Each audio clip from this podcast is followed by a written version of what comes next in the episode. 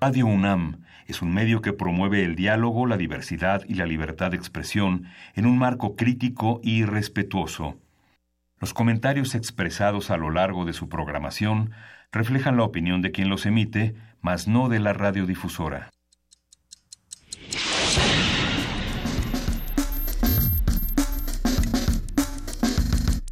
Primer movimiento.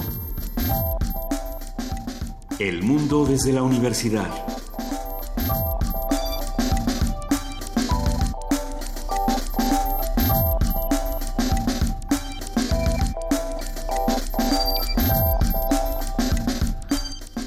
Buenos días a todos los que nos están escuchando a través del 96.1 de FM y del 860 de AM. Hoy martes 17 de octubre a las 7 de la mañana con 5 minutos arrancamos primer movimiento. Miguel Ángel Quemain, buenos días, ¿cómo estás? Hola Ulises, buenos días.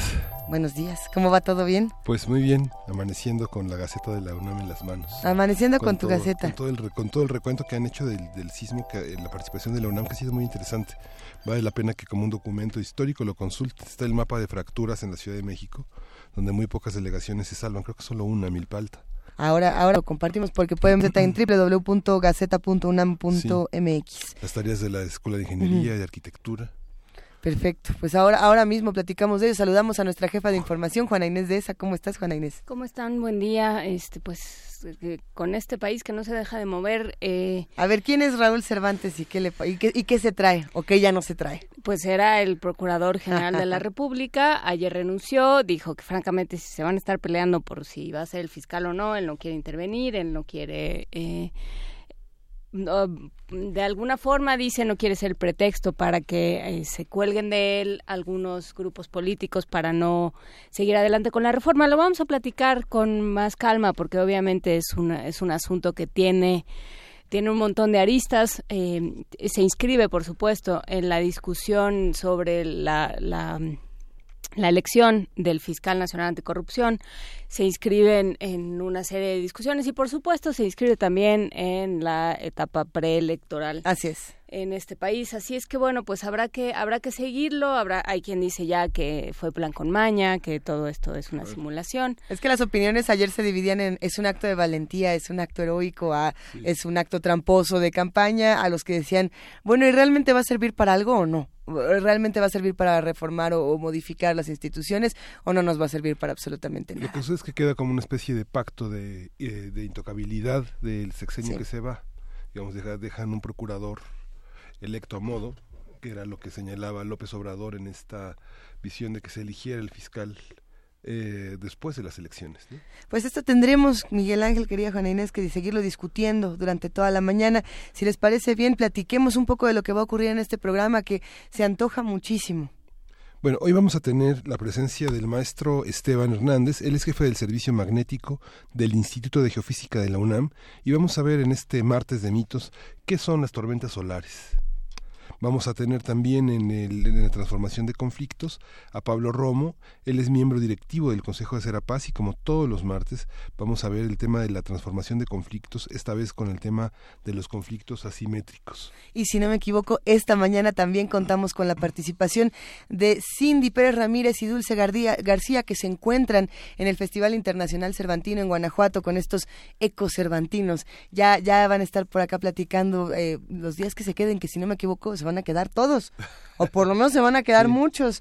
¿Qué más vamos a compartir esta mañana? Tenemos dos notas importantes. Vamos a tener en la nota nacional esta, este reporte que hemos venido haciendo desde el inicio, desde, desde que empezó a temblar en, en, el sureste de nuestro país, el reporte de los estados con el comentario de Benjamín Nava, él es periodista y escritor en Morelos, y también vamos a tener a Ángeles Mariscal, ella es periodista independiente en Chiapas. Y como ya lo decíamos al principio de este programa, vamos a hablar en la nota del día sobre la renuncia del procurador Cervantes. ¿Qué significa?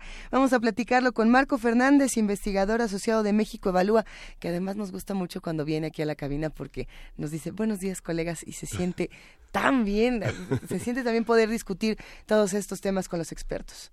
Sí, y bueno, hoy la poesía necesaria ya me toca a mí. ¿Ya sabes cuál? Sí, ya sé cuál. Una poesía poscumpleañera, quizás. Poscumpleañera. Que, que no nos quiso decir el día de ayer Miguel Ángel Quemán que, que era su cumpleaños, así que lo vamos a estar celebrando a lo largo del programa del día de hoy. Muchas felicidades, querido Miguel Ángel. Estaba, estaba tensionado entre el avance y la inmovilidad que todo se quedara como está o que siguiera, pues, ni modo. Y lo decías por, eh, por el país, por tu cumpleaños, por el por mi cumpleaños, por el procurador. Tendremos para cerrar este programa, bueno, tenemos todavía dos actividades más. De entrada, una mesa, el décimo Diálogo Nacional por un México Social. Platicaremos con Rolando Cordera Campos, coordinador del Programa Universitario de Estudios del Desarrollo, y tendremos un cierre, querido Miguel Ángel. Sí, vamos a hablar de la catorceava Feria Internacional, Feria del Libro de la Torre 2 de Humanidades. Es la conversación con la doctora Guadalupe Valencia García y es directora del Centro de Investigaciones Interdisciplinarias en Ciencias y Humanidades de la UNAM. Así que nos da muchísimo gusto arrancar esta mañana el programa con todos ustedes. Eh, les recordamos que hoy la curaduría musical la tiene Gastón García Marinosi, escritor, eh, periodista, curador musical, familia de primer movimiento. ¿Cómo estás, Gastón? Hola, muy buenos días. Qué gusto escucharte. Feliz cumple, querido Miguel. Gracias. Sí, te, te mandan aquí una buena felicitación. ¿Lo vas a poner a cantar, Gastón? Estaría muy bien, ¿no? ¿Qué tal se dan los tangos? Pues bien. Okay, he, practicado mucho. Sé que eres un gran bailarín. sí, sí, como de que no. Así que pronto preparamos una sesión con, con Miguel Ángel. Sí, lo que pasa es que la, la, cuestión de ser un bailarín de tangos mexicano hace que de pronto me los, los tararé cuando estoy bailando y eso creo que no, que no, es bien es Que, es que Miguel Ángel es más cumbianchero, ah, es, más de Celso. muy bien, muy bien.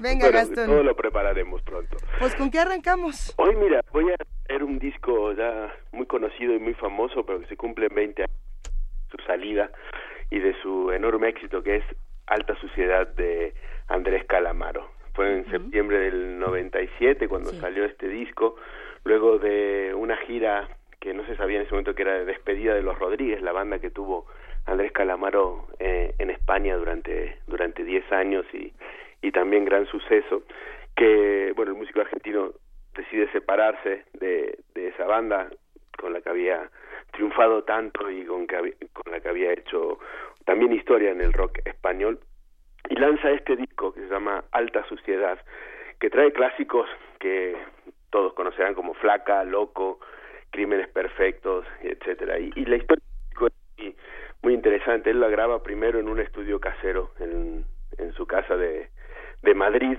y, y luego sienten que había muchas más cosas por hacer con, con ese disco, eh, mientras decidía si lo grababa con músicos, con sus amigos músicos de Argentina o de España, finalmente la discográfica se le presenta y le propone que lo produzca Joe Blaney, que es uno de los grandes productores de, de la música, ha sido el productor de, de John Lennon, de Tom Waits, de Prince, eh, y le produce este disco y le pone precisamente a unos músicos impresionantes como los guitarristas de Elvis Costello, de Tom Waits, que también grabaron con Lennon, la batería era la de la banda de Keith Richards, los bajos eran de la banda de Aretha Franklin, así que se arma un, un gran equipo para para hacer este este disco de, de Calamaro con, con el grupo al máximo, con una gran presencia de, de, de músicos importantísimos y por supuesto que huelen a siempre a tango, a melancolía, amor, a, desamor, y por supuesto a él quisiera reconocer como su máxima influencia que es que es Bob Dylan, específicamente uno de sus discos que fue Blues on the Tracks, el gran disco de lamento de desamor de Bob. Así que hoy traje cinco canciones para para recordar ese disco. Eh, es el disco realmente que cambia y define la carrera de, de Calamaro. Estas canciones, como digo, son hoy clásicos. Eh, las conoce creo que, que todo el mundo, no sé si Juana Inés entra en ese paquete, pero el resto de la gente estoy casi seguro Siempre que... entras. No, que solo me sé algunas de los Rodríguez. Si me, si me descuido, canto. Si te mm. descuidas tú también, también canto, ¿eh? Yo creo, yo creo.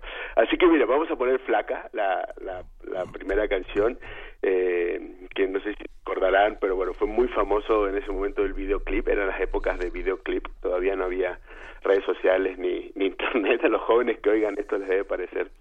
¿Ya no es la era del videoclip? Prehistoria, yo creo que no. No. sí, creo que rompes mi corazón. tal vez yo pensé que todo lo que veía en YouTube eran videoclips. Sí, sí, es verdad, es verdad. Puede ser, pero no pero todos. Era la época de videoclip que lo agarraras en MTV o en esos canales, ¿no? Claro. A la hora que saliera.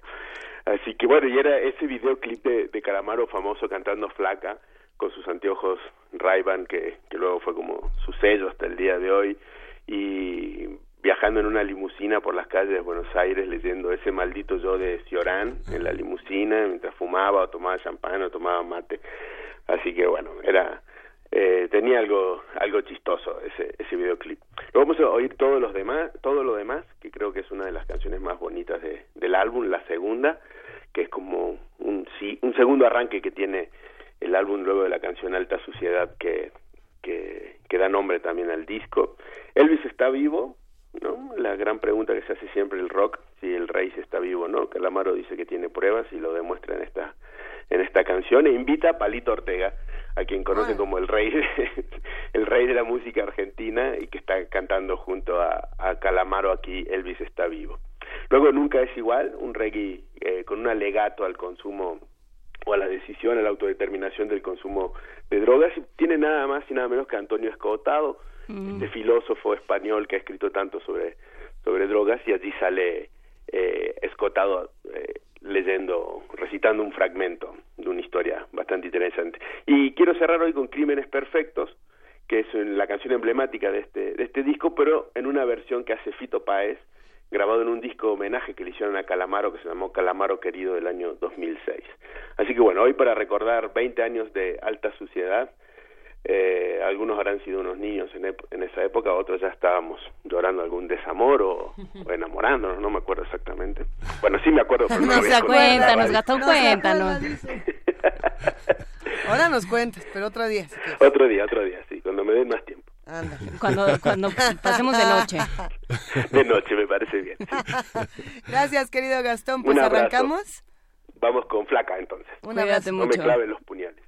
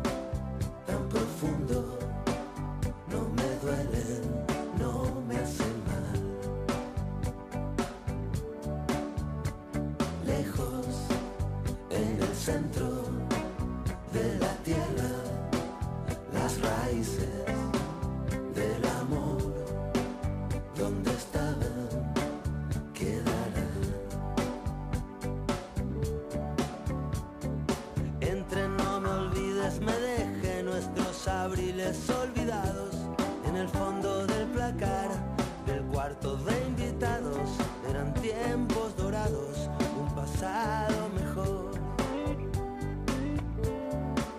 Aunque casi me equivoco y te digo poco a poco, no me mientas, no me digas la verdad, no te quedes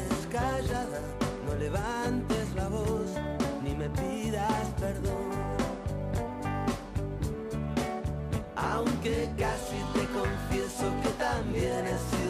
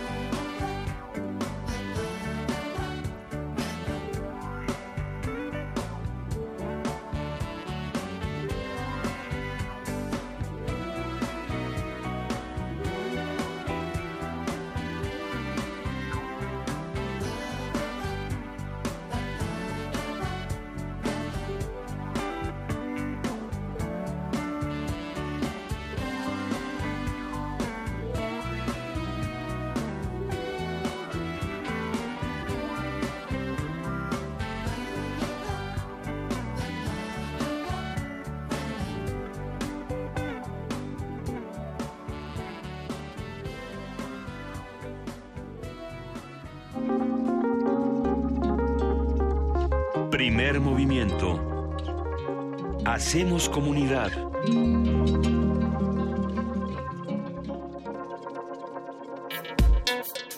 Martes de mitos.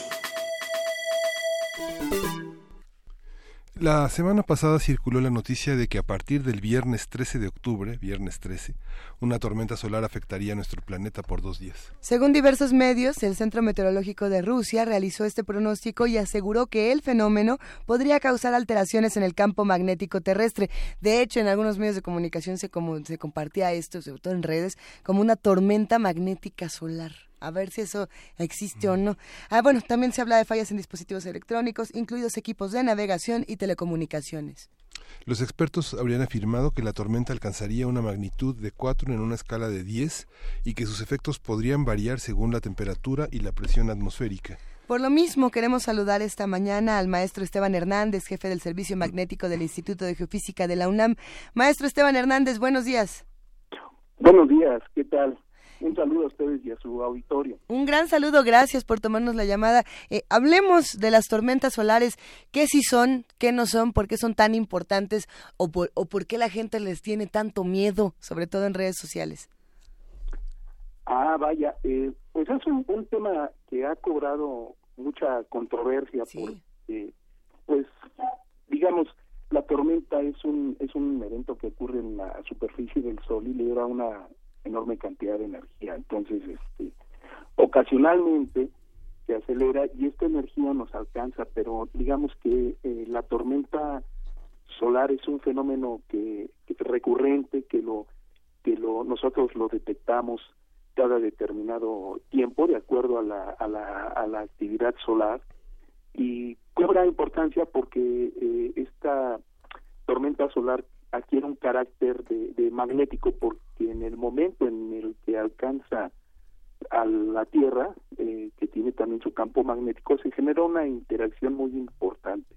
Y ha cobrado más, eh, más importancia en estos últimos años porque la tecnología con la que contamos en la actualidad ha crecido exponencialmente y esta eh, se, ha, se ha demostrado que ha tenido cierta cierto influencia no con las tormentas ayer eh, leíamos en, diferentes espacios este asunto, algunas bromas que decían, antes del Internet a la gente no le importaban las tormentas solares, antes, antes de tener teléfonos inteligentes, antes de ser tan dependientes de la tecnología. Pero exactamente cómo es que funciona una tormenta solar para los que hacen comunidad con nosotros. Bueno, vamos a, vamos a explicar un poquito como si fueran dos, este, dos personajes. Primero, una estrella que es nuestro Sol, que eh, la estrella habitualmente su mecanismo de, emisión lo sabemos muy bien porque brilla, porque emite radiación electromagnética que inclusive nosotros la percibimos cuando vamos a la playa o cuando estamos expuestos al, al sol, este, nos quemamos, ¿no? Esta es una radiación electromagnética natural que, que emana del sol, pero además de eso, adicionalmente a esto, el sol también emite partículas de, mucha energía hacia el espacio exterior y estas partículas pueden ser electrones, pueden ser componentes de, helio, partículas de helio, de, hidrógeno. Y estas son las que nos preocupan. Eh, ahora hablemos de nuestro, de nuestro otro personaje, que es un planeta, que es donde vivimos, y que tiene un, una característica que es como si fuera un imancito eh, flotando ahí en el espacio. Imaginemos un, un ejemplo como si el Sol emitiera constantemente partículas como un río y la Tierra fuese como una piedrita que estuviera en esa corriente del río. Okay. Condiciones normales, la velocidad y las condiciones de lo que se denomina este flujo viento solar, eh, no causa mayores mayores efectos. Sin embargo, cuando este eh, viento solar se acelera, entonces empieza a haber cambios interesantes porque estas partículas tienen una mayor energía y buscan de alguna manera entrar eh, dentro de las líneas de fuerza del campo magnético de nuestro planeta. ¿A qué me refiero con esto? Que las partículas viajan a cierta velocidad, se, se integran a las líneas de campo de, de nuestro planeta y entonces vemos fenómenos muy espectaculares como los las tormentas solares, perdón, las auroras boreales. Las auroras boreales, sí. Australes. Y eh, efectivamente hay una influencia también sobre la tecnología. Entonces, esto ha ocurrido desde que la Tierra es Tierra y el Sol es Sol, eh, nada más que como usted bien dice, cuando ya tenemos que ir al cajero automático o eh, estamos usando nuestro teléfono celular, con toda esta tecnología, eh, pues sí ha cobrado una importancia muy grande, ¿no? ¿Cómo se miden las escalas? ¿Por qué dicen que no tenemos una escala 4? ¿Qué planetas se usan para medir la escala de las tormentas como que afectan a la Tierra? ¿O es, correcta la pregunta? Sí, claro. Eh, hay un término que se acuñó a mediados de los noventas que se denomina el clima espacial o space weather. Y, el, y en, los Estados Unidos, el, el organismo encargado de estudiar este fenómeno que es la Asociación Nacional de Geomagnetismo, eh, gracias a, a los eh, a las observaciones y a los índices que se que se estudian, hagan de cuenta que hay una cuestión equivalente como la escala de Mercalli en los sismos. En la en la escala de las tormentas geomagnéticas tenemos la más leve se denomina G1 y la más alta o extrema se denomina G5 por ponerles y darles algunos ejemplos puntuales, la G1, que se clasifica como una tormenta menor, tiene algunos efectos sobre las redes de electricidad, los grandes troncales que tenemos nosotros, por ejemplo, de, de CFE, eh, otros sistemas como por ejemplo la operación de naves satélites, naves espaciales que tienen un impacto menor, pensando en la G1, o este inclusive algún tipo de, efectos sobre animales migratorios como aves o este o, algunos tipos de, de, especies que resienten esto. Entonces esta escala puede ir al extremo hasta G5 en donde ya los sistemas de, distribución de energía de luz tienen un, pueden tener un daño importante como aquel que, que causó una, una tormenta en 1989 en Ontario que dejó en Canadá, que dejó prácticamente sin luz durante varias horas a esta provincia canadiense. Entonces, les reitero, la, las escalas y efectivamente se miran así como los huracanes también, van de G1, la más, eh, la menor, y la extrema que es G5. Y eh, bueno, hay, habrá que preguntarse, históricamente hay registros de tormentas solares importantes, porque tenemos, por supuesto, a, los huracanes les ponemos nombre, a, los distintos fenómenos eh, naturales, hasta los desastres sociales, todos los, los, nombramos y los recordamos. A las tormentas solares se les tiene, se tiene un registro de ellas como, como los huracanes, por ejemplo.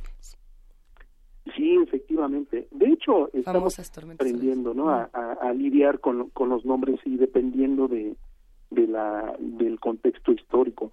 Por ejemplo, la, la tormenta eh, registrada más de más eh, de más alto índice eh, fue una que se detectó en 1859. ¿La, la Carrington? No, es Carrington. Este, esta persona, Carrington, y este ese fue es el fenómeno extremo. Pero por ponerles otro ejemplo, no todas tienen un, un, un nombre en particular, pero sí ya en su gran mayoría, por ejemplo, la de la de octubre 30 del año 2003 se le denomina evento de Halloween, ¿no? Porque está asociado pues a las fechas eh, eh, que contextualizan el fenómeno. La última, por ejemplo, si no mal recuerdo, en 2013 fue la de, eh, eh, ocurrió una durante el Día de San Patricio en marzo de, este año. Se, espera que haya festividades la tormenta solar para llegar. sí, efectivamente, ¿no? También organiza un, un festín y un carnaval. Ah, hay, que, hay que preguntarse qué tanto la mano de los humanos eh, ha hecho o no que las tormentas solares se puedan volver más frecuentes, debido a que es un fenómeno tan lejano o tan distante, por así decirlo, ¿nosotros podemos influir o no? No, definitivamente es un fenómeno planetario eh, que, que, el ser humano no tiene la capacidad tecnológica eh, de de digamos influir sobre sobre esta sobre este comportamiento a diferencia de en aquellos fenómenos que sí tenemos duda no como el cambio climático el calentamiento global. En particular no podemos eh, influir sobre un fenómeno astronómico en donde involucra una una fenomenología que es a nivel planetario. Cuando hablamos de una tormenta geomagnética y cuando hay una interacción con el planeta significa que es un, un lo mismo lo sienten en en Alaska, que en Argentina, que en Rusia que en Australia. Entonces, definitivamente no tenemos ninguna influencia. ¿Y en qué momento el ser humano se da cuenta de que el Sol también está vivo y de que también ocurren esta serie de fenómenos? O sea, porque el ser humano casi eh, nota las cosas cuando le suceden, cuando nos suceden a nosotros, pues. Claro. Eh, bueno, eh, haciendo un poco de, de, historia, hay hay por allí algunos registros de hace ya más de cinco mil años que en algunos registros chinos mencionan las luces del, del norte que no las no las eh, no saben eh, qué se con qué se relacionan estas estas luces. Para ellos este era un fenómeno desconocido. Inclusive para ellos pensaban que esto se relacionaba más bien con fenómenos de lluvia con las nubes y, y digamos desde aquel entonces empezaron a, a reconocer estos fenómenos pero no los asociaban con, con el carácter que ahora conocemos con el con el sol principalmente el principal actor no y eh, definitivamente hay un hito en la historia que es cuando eh, la carrera de, espacial se, se, se inicia por allá de 1957 donde ya realmente se da un paso gigantesco para conocer este llamémoslo un circuito electromagnético gigantesco no que nos rodea. Afortunadamente ya tenemos la, el conocimiento gracias a, a estos descubrimientos que se fueron haciendo cada vez más, más patentes. Podríamos eh, hablar un poco más de este circuito electromagnético. Sabemos que el centro de la Tierra es una eh, está compuesto por eh, un, por metales constantemente en, en, movimiento, que están todo el tiempo disueltos y en movimiento. Pero ¿cómo, ¿cómo es el resto, el magnetismo del resto del universo? Bueno, esta es una pregunta muy interesante y yo podría resumirla en, en, en una como una receta de cocina. Vamos a ver, si yo quiero hacer un campo magnético en el universo, necesito tres elementos muy importantes. Primero, eh, lo primero que necesito, como, como ya lo mencionó usted, es un, un fluido altamente conductor. La Tierra, pues, como sabemos, en su manto inferior tiene gran cantidad de componentes de fierro, de, de, estos elementos que, que son están sometidos a lo que me lleva a la segunda eh, punto de mi receta que le estoy diciendo es eh, el hecho de que sea maleable, que sea móvil, que, que sea sometido a una determinada temperatura. Esto genera lo que denominamos corrientes de convección. Estamos hablando de un fluido altamente conductor, lo sometemos a una temperatura y estas van a generar un movimiento. Ese movimiento nos, nos va a recordar la sopa de fideos cuando esté hirviendo. Si nosotros vemos una, una olla de sopa hirviendo, vemos que los fideos suben y bajan, suben y bajan, y es a escala mucho menor una corriente de convección. Y el tercer punto, el tercer eh, elemento de esta receta de cocina es que lo giremos.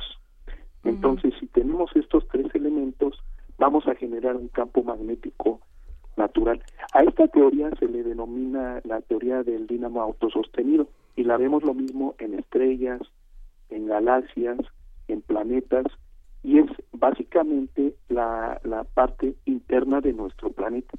Pero recordemos que aquí estamos hablando de dos personajes, nuestro planeta Tierra y el campo magnético que tiene el otro personaje, el Sol. El Sol, claro. Entonces, esta interacción hace el campo magnético de, de nuestro planeta genere una capa denominada magnetosfera que nos protege del embate directo de las partículas que vienen del Sol. Y como les comentaba, este ejemplo de una piedrita que está en el río y que eh, nos ayuda, nos protege y es la razón por la que existe la vida en la Tierra, porque tenemos esta protección y las partículas, eh, en lugar de chocar directamente, gracias a esta capa que nos da nuestro planeta, se desvían y viajan por el medio interplanetario. Ah, eh, toda esta receta científica lo que nos hace es tener hambre de, conocimiento, no de no de la otra, pero es es importante reflexionar a lo mejor en, en qué mitos teníamos antes sobre estas tormentas solares y qué ya no es, porque eh, Está, estábamos investigando un poco sobre el tema y hay quienes dicen que cuando llega una tormenta solar no solamente se afectan los dispositivos tecnológicos, sino que los niveles de radiación eh, para, para los seres humanos son muy peligrosos. ¿Esto es un mito o es, o es real?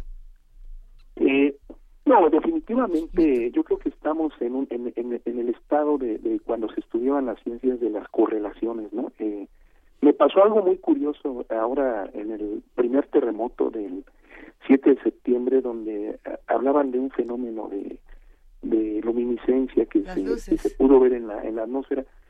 Pero algunos lo que me preocupó es que algunos algunos eh, eh, puntos ahí en redes sociales asociaban esto esta luminosidad con el sol y este y la verdad es que no tiene nada que ver el fenómeno de, eh, sísmico con el sol es un mito no eh, estas cuestiones de ciencia sobre la salud humana también. Si bien la, la ciencia puede puede establecer un primer paso de correlación entre entre fenómenos se tiene que demostrar y en la actualidad no tenemos todavía las herramientas o las evidencias para para decir esto. Y en tercer lugar la la cuestión de la radiación eh, siempre la estamos recibiendo del sol en mayor o menor grado pues como le comentaba al principio, desde que vamos a la playa y nos este, tostamos un poquito, estamos recibiendo radiación solar que nos afecta, que nos afecta casi, eh, casi sin, sin, sin ningún problema.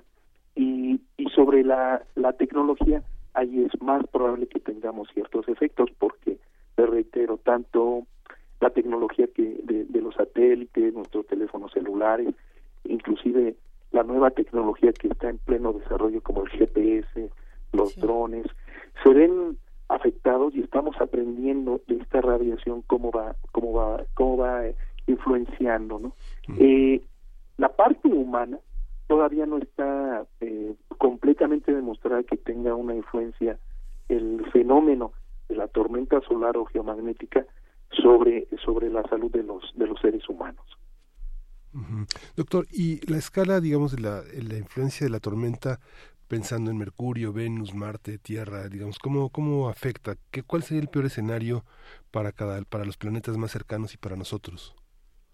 Bueno, eh, recordemos que haciendo una especie de, descripción de los campos magnéticos del sistema solar, eh, casi todos los planetas tienen eh, campo magnético. Hay unos, por ejemplo, que lo perdieron, por ponerles el ejemplo de, de Marte. Hay eh, el comportamiento de una tormenta solar que afecta sobre, sobre el planeta Marte. Eh, allí vamos a quitar el elemento del campo magnético eh, de, del, del planeta mismo. Marte perdió su campo magnético desde hace algunos millones de años por una razón que actualmente desconocemos. A diferencia de la Tierra, eh, las partículas chocan directamente sobre la, atmósfera tan tenue que tiene el planeta y llega inclusive a causar efectos sobre la misma superficie del planeta. Queriendo decir esto que gracias a, esta interacción, pues eh, eh, Marte tiene las temperaturas que tiene, la, el clima que tiene, está asociado directamente también con la con la interacción no solo con las tormentas solares sino también con el flujo constante que tiene con eh, el sol que emite sobre el planeta. Otros que tienen su, su campo magnético eh, los planetas como los planetas más cercanos al, sol digamos Mercurio Venus tienen una una gran importancia porque eh, si bien desvían la, las partículas que emanan del sol eh, tienen otras razones por las que siguieron otro camino diferente al de la Tierra. Los planetas jovianos, que son ya los que están más lejos que, que Marte, eh, tienen una interacción eh, diferente, pero sin embargo también poseen una, una capa denominada, como les mencioné anteriormente, una magnetosfera, que los protege y entonces esto hace una morfología un tanto diferente en cada planeta. A lo que voy es que definitivamente mientras más lejos estemos de la tormenta solar, los efectos van a irse eh, haciendo menores y cada planeta tiene una, una conformación de su campo magnético que lo va a hacer responder de manera diferente. A ver, ya por aquí ya nos están preguntando de inmediato si la Tierra tiene la posibilidad de perder su campo magnético. bueno, luego, luego a la catástrofe.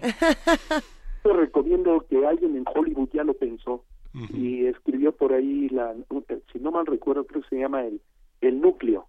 El núcleo es una película en donde pone, pone en la mesa esta hipótesis, ¿no?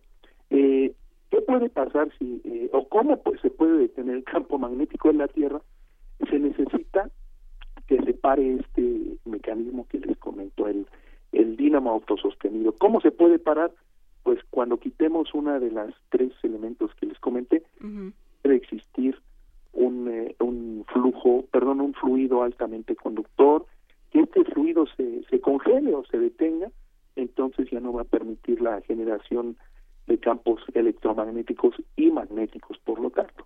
Entonces, la única manera es que haya una fuerza lo suficientemente grande para que este este dínamo se, se, se pare o se congele. Y esta receta que les había comentado no se cumpla. Ahora hay que decir, entre paréntesis, que alguna de las cosas que estamos viendo es que el campo magnético ha tendido en los últimos 100, 200 años a tener una disminución. Esto no nos debe preocupar porque la disminución es relativamente muy muy muy leve y no no va a ser que mañana o dentro de cinco años el campo se se, se agote. Pero lo que sí es cierto es que presenta una, una variación dinámica debido a estas variables, ¿no? ¿Y cómo se, cómo se anticipan, digamos, cómo se predicen estas, estas tormentas? ¿Cuáles son eh, los indicios que da el sol de que se avecinan estas tormentas? Bueno, hay indicios a largo plazo, por decirlo de alguna manera, y hay indicios de, corto plazo.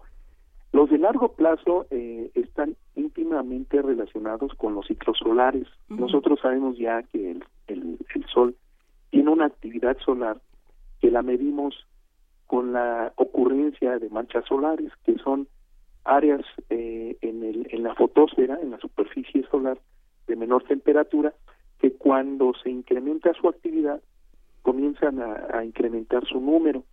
También eh, se asocian con estas eh, manchas solares, con el incremento, la aparición de más tormentas solares. Entonces estamos hablando de una variación a largo plazo y esta variación está íntimamente relacionada con la ocurrencia de, de, tormentas. Y entonces, eh, la otra parte que le comento, la parte a, a, corto plazo, es que cuando hagan de cuenta que el Sol está emitiendo estas, eh, esta gran cantidad de energía al espacio, es como un cazador, ¿no? Que apunta a otro lado su, su, su arma hacia el cielo y pues no pasa nada, pero cuando apunta a su, a su presa, en este caso la presa somos nosotros, el, eh, planeta, denominamos a esta condición una, una tormenta geoefectiva, queriendo decir esto que, que, que la tormenta va viene en dirección perfectamente alineada a la Tierra.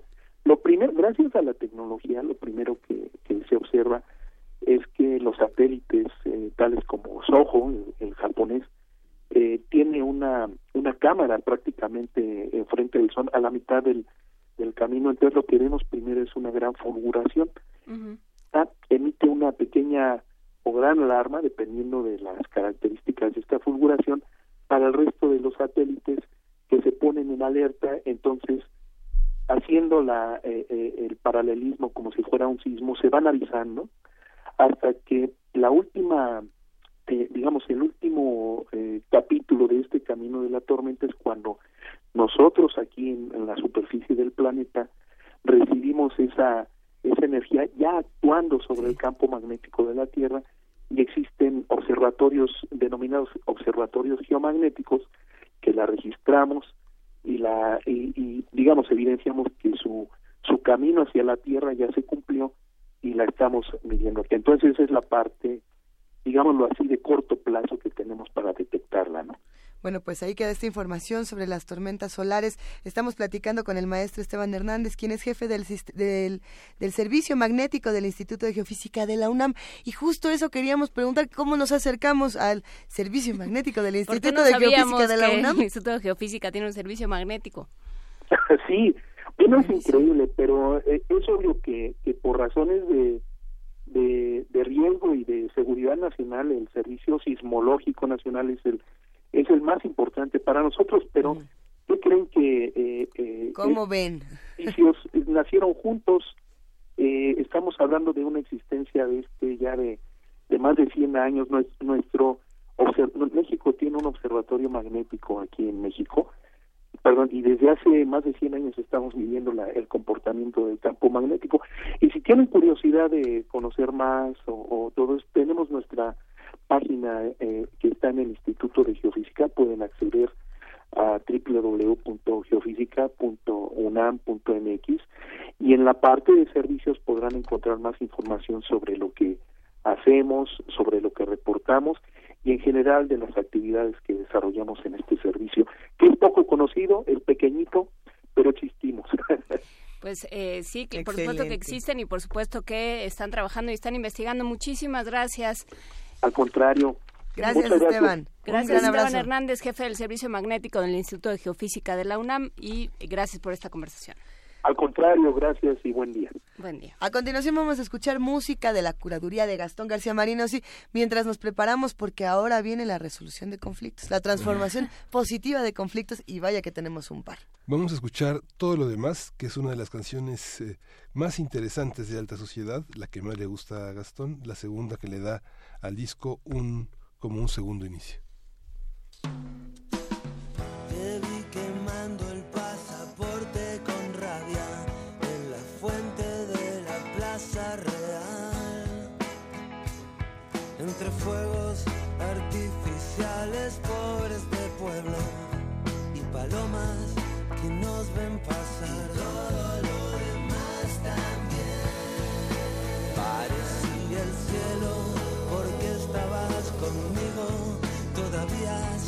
amigo, pero te deseo el bien.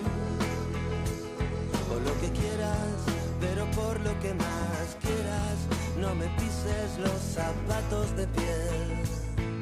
Y todo lo demás también. Puedo presumir de poco, porque todo lo que toco se rompe.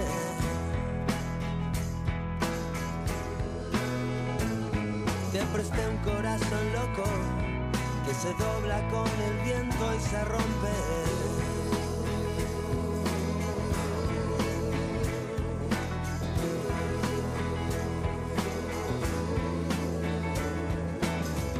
te prometí hacer deporte, pero era una mentira para robarte un tal vez. El fuera de juego era evidente y en la frente me por primera vez. lo demás Puedo resumir un poco, porque todo lo que toco se rompe.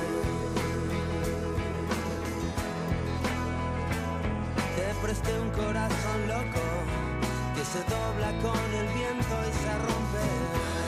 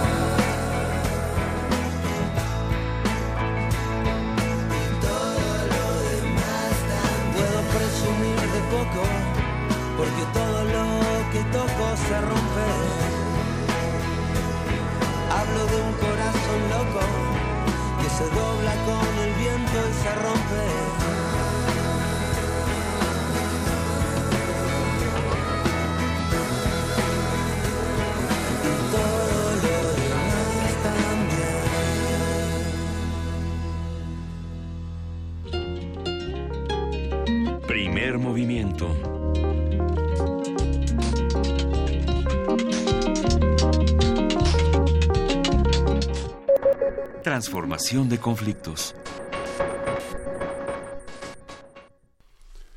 Seguimos con la sección de Pablo Romo, Transformación Positiva de Conflictos, un, espacio fundamental en la semana de primer movimiento. Buenos días, Pablo Romo, ¿cómo estás? Muy buenos días, Miguel Ángel, buenos días. Hoy vamos a hablar de conflictos asimétricos, uno grande y uno chiquito, otra vez la, el sub y baja. Otra vez la imagen del, del niño chiquito y el niño grandote, jugando en el, en el sub y baja. Así es. Eh, pues mira, yo creo que eh, vale, la pena el día de hoy recordar este y que en otras semanas hemos estado hablando de la acumulación de armas, el tráfico de armas, que van generando situaciones de, de, de, terror en la población.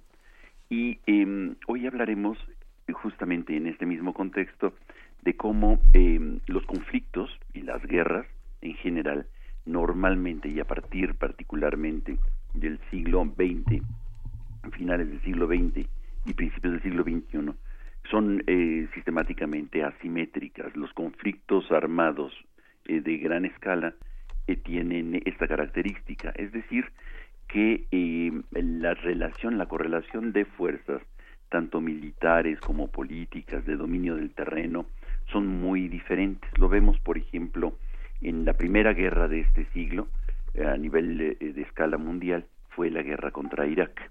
Esta guerra en donde por ejemplo, los aviones, los aviones de Irak jamás despegaron de los aeropuertos, en tanto que este, las fuerzas aliadas que combatieron a Irak hicieron alrededor de unos 20.000 eh, incursiones en el territorio de Irak.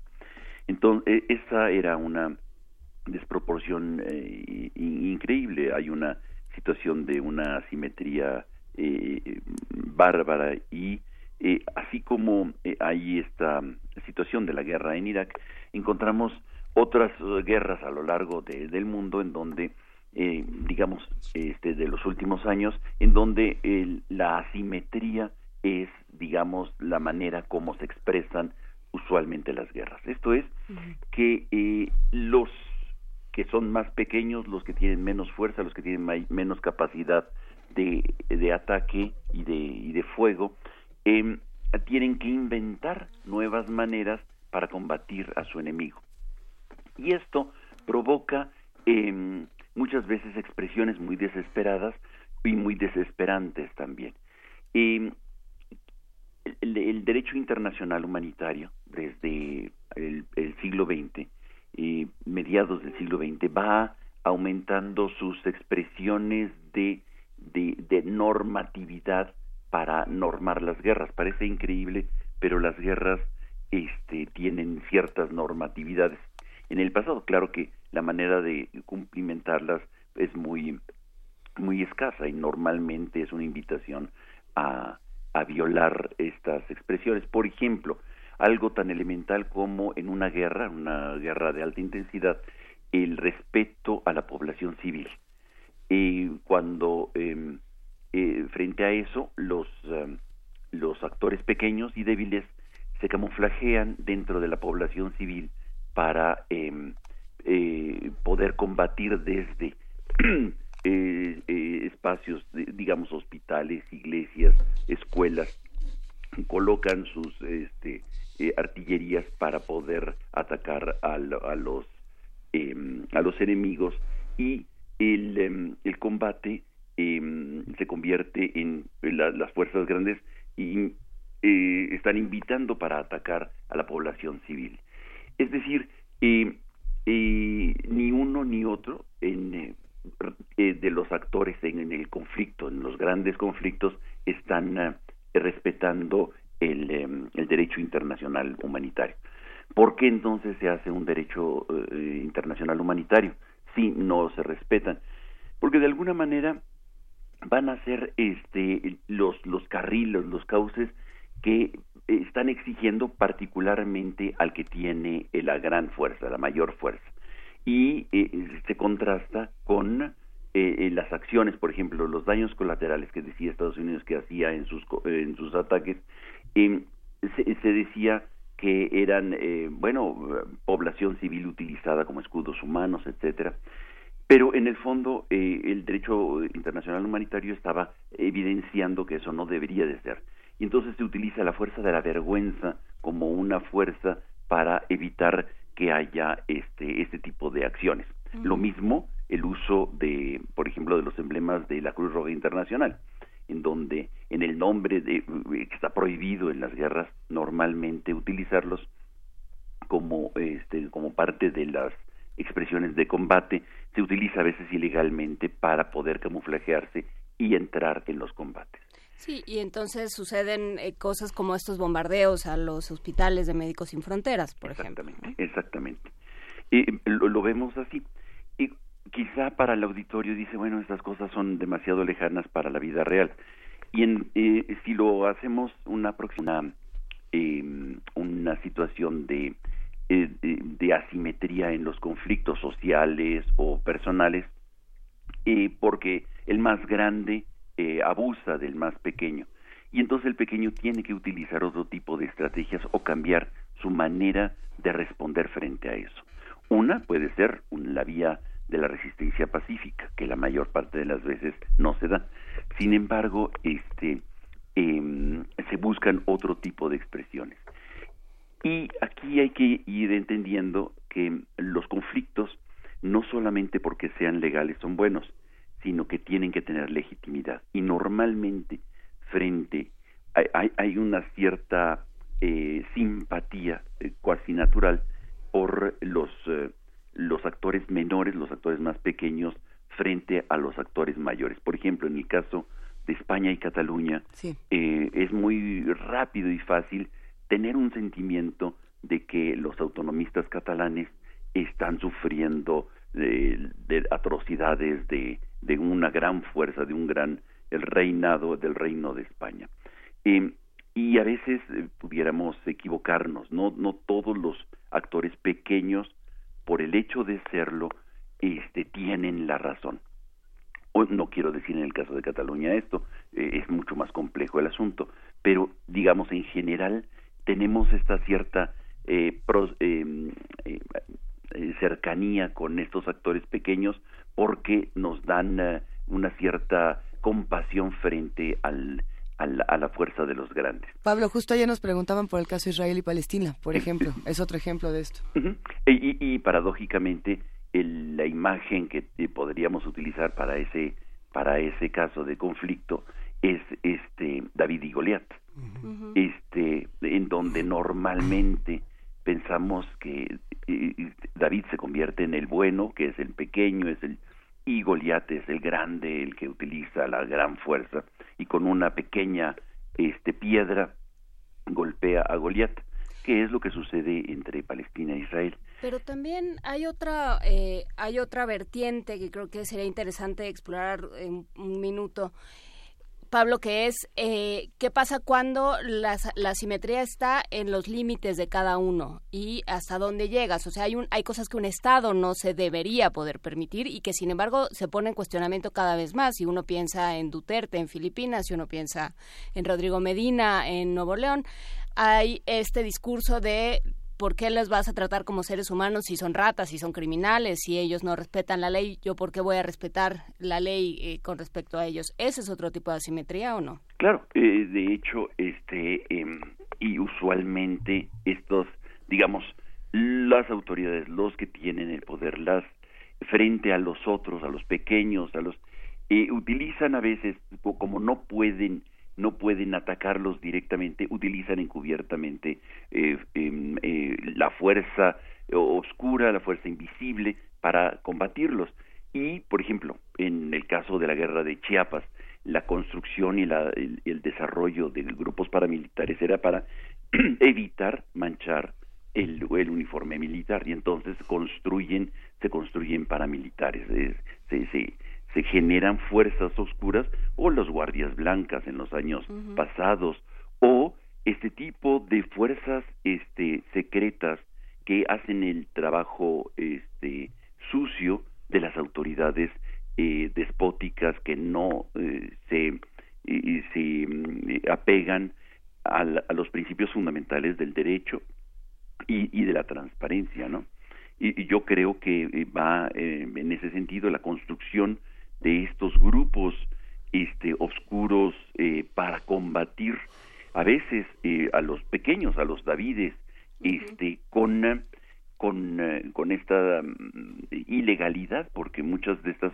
estas fuerzas que se han construido a lo largo de la historia y particularmente en los en el siglo XX y XXI son este, expresiones de, de la ilegitimidad que tienen, pero de la fuerza que tienen también. Tengo la impresión de que este tema apenas comienza, querido Pablo Romo, y sería interesante hacer una segunda parte. ¿Estarías de acuerdo en la próxima semana seguir hablando?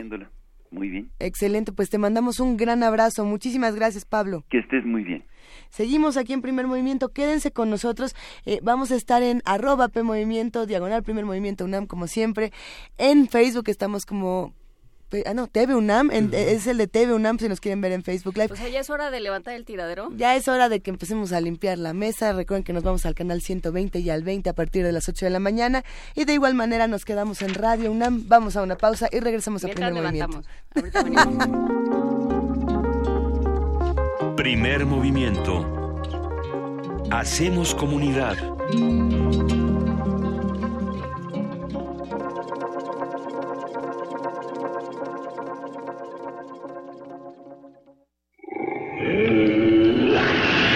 En la UNAM se escriben historias de éxito. En Fundación UNAM hacemos que estas historias sean posibles ya que becamos anualmente a más de 68 mil universitarios.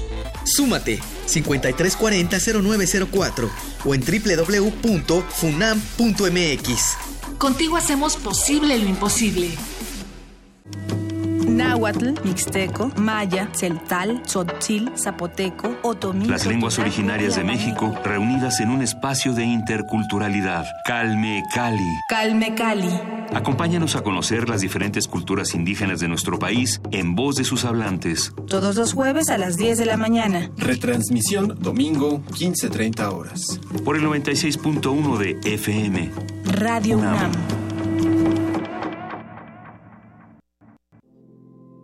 Ante la situación de emergencia, no hagas caso a rumores. Infórmate mediante fuentes oficiales. Los sismos no se pueden predecir ni con los desarrollos científicos más actuales. Ante un rumor, conserva la calma y analiza quién emite esa información antes de compartirla. Utiliza responsablemente las redes sociales. Recuerda, la desinformación, lejos de ayudar, puede crear caos y confundir.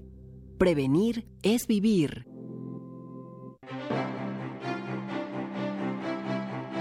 Una centuria del desarrollo del diseño en la Confederación Helvética se reúne en la muestra 100 años de diseño suizo. La exposición está integrada en siete núcleos temáticos, a través de los cuales se recorren las búsquedas, exploración e innovaciones en el diseño, con la exhibición de más de 300 piezas entre gráfica y objetos. 100 años de diseño suizo se puede visitar en el Museo de Arte Moderno, Bosque de Chapultepec, primera sección Ciudad de México. Toma tu mochila de viaje y tu radio. Aquí está tu boleto a la expedición por la música del mundo. Mundofonías. Un recorrido por los ritmos de todo el planeta con la guía de Juan Antonio Vázquez y Araceli Zigane. Sábado 6 de la tarde por el 96.1 de FM. Radio UNAM. Experiencia sonora. Nave de la Resistencia existe una habitación que nunca se abre. Excepto la última hora del último día de la semana. Ahí vamos a reírnos del mundo, a demoler los muros con canciones, a bailar en la posición que queramos. Todos eligen la música. Todos la disfrutan. Todos la bailan. El Buscapiés. Tú eres el alma de esta fiesta. Viernes, 22 horas. Por el 96.1 de FM. Radio UNAM.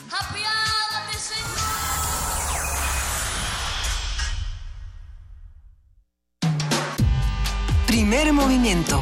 Podcast y transmisión en directo en www.radio.unam.mx.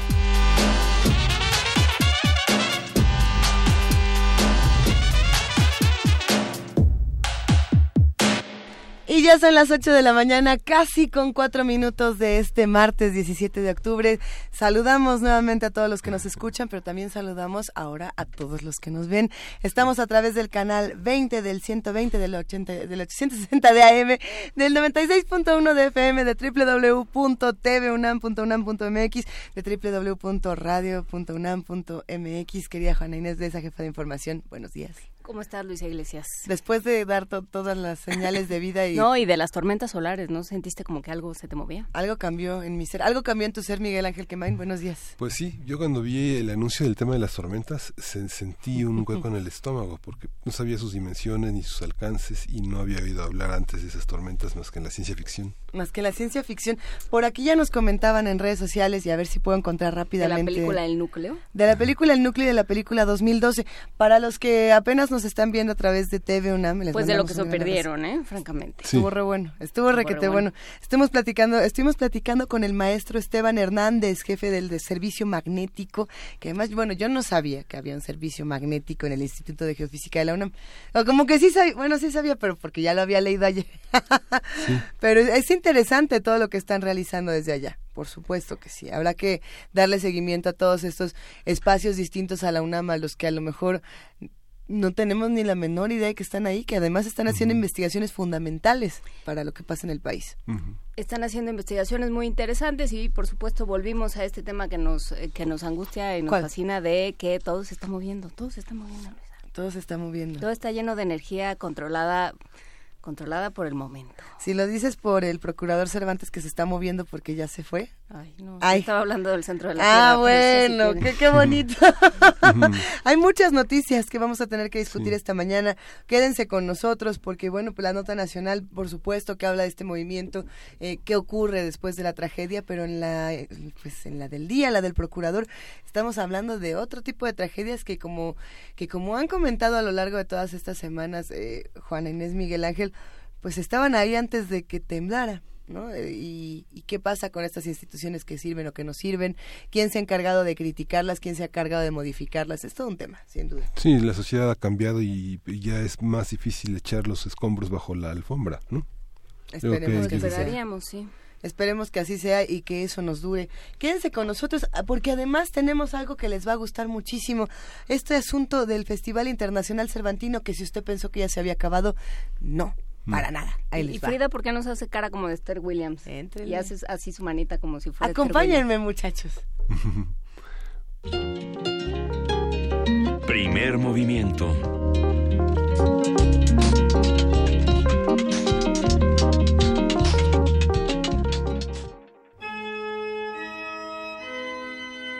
Ecocervantinos 2017. 2017.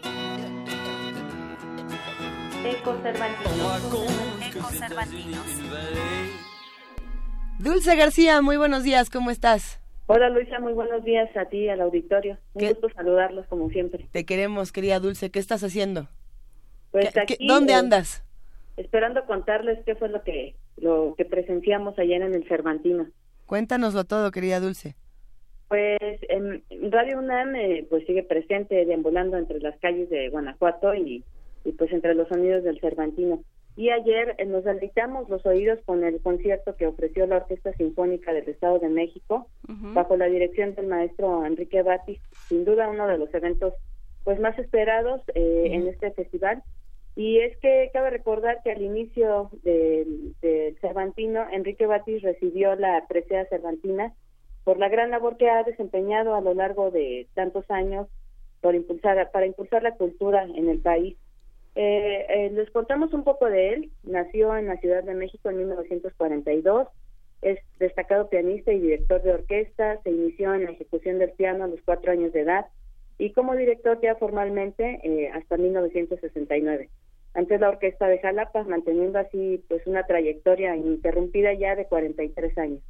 Es fundador de la Orquesta Sinfónica del Estado de México, con la que estuvo ayer, y con la que ha recorrido el país y realizado giras en el extranjero, además de interpretar a pues autores importantes como Debussy, Villalobos y Stravinsky. Pero en esta ocasión fue a Tchaikovsky eh, y otros autores rusos. ¿Qué les parece si escuchamos parte de lo que se vivió ayer aquí en el Cervantino? Muy bien, adelante. Se dice que por las noches, entre los callejones de Guanajuato, se escucha el andar del espíritu de un tal Tchaikovsky. No, él no era de aquí, ni siquiera habrá pisado suelo mexicano, pero sus ecos, sí.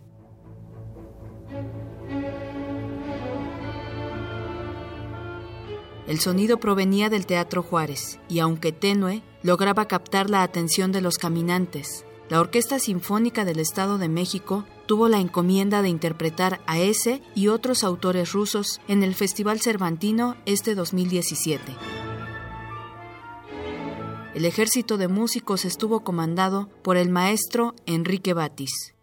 Una flecha su batuta, y la arquera más tenaz y precisa, Ayman Musakajayeva, violinista de Kazajistán, dio en el blanco con la eufonía de su violín.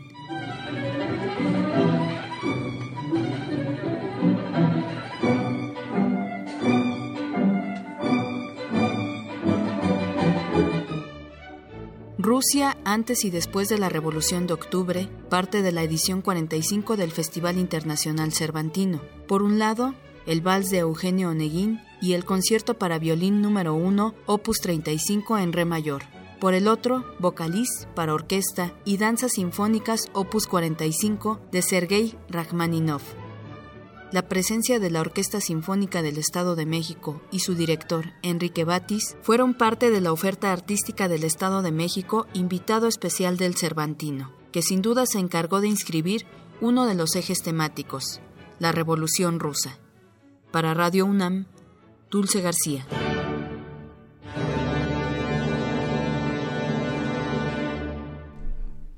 Ahora es Cindy, nos dice eh, Frida Saldívar por el micrófono. Entonces, además de, eh, de Tchaikovsky, eh, la, la, la, obertura de Eugenio Onegin y todas estas cosas, ¿qué más hubo? Hola, muy buenos días. me da mucho gusto saludarlos. Pues nos vamos directamente, ya como lo habíamos anunciado el día de ayer, con Sistema Solar. tuvimos oportunidad de escuchar a este colectivo que pues qué maravilla sí y estilo denominado verbenáutica puso literalmente a todos los asistentes a bailar pese al frío en la lóndiga de Granaditas. Previo al concierto, el grupo pudo platicar con los medios de comunicación. ¿Qué les parece si escuchamos la siguiente nota? Excelente. Desde la zona estelar verbenáutica, con ustedes, el sistema solar.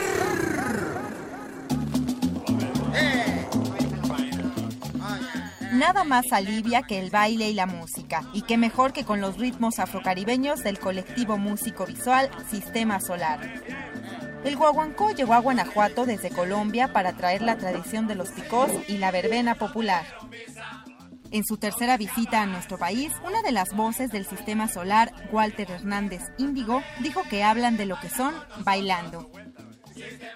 Es como cada canción, como si la vivieran como si fuera un documental bailable. Eh, la conexión que hay con la cultura del picó, estamos hablando de la cultura del Gran Caribe, la cultura del sound system. Pues para, para México esa conexión está en los sonideros. En nuestro caso, viene de Pickup Amplifier, que, que tiene que ver con la cápsula fonocaptora del tocadisco, sistema solar, que tiene que ver con el sistema de sonido que tú pones en un sitio donde hacen la fiesta, que es el solar.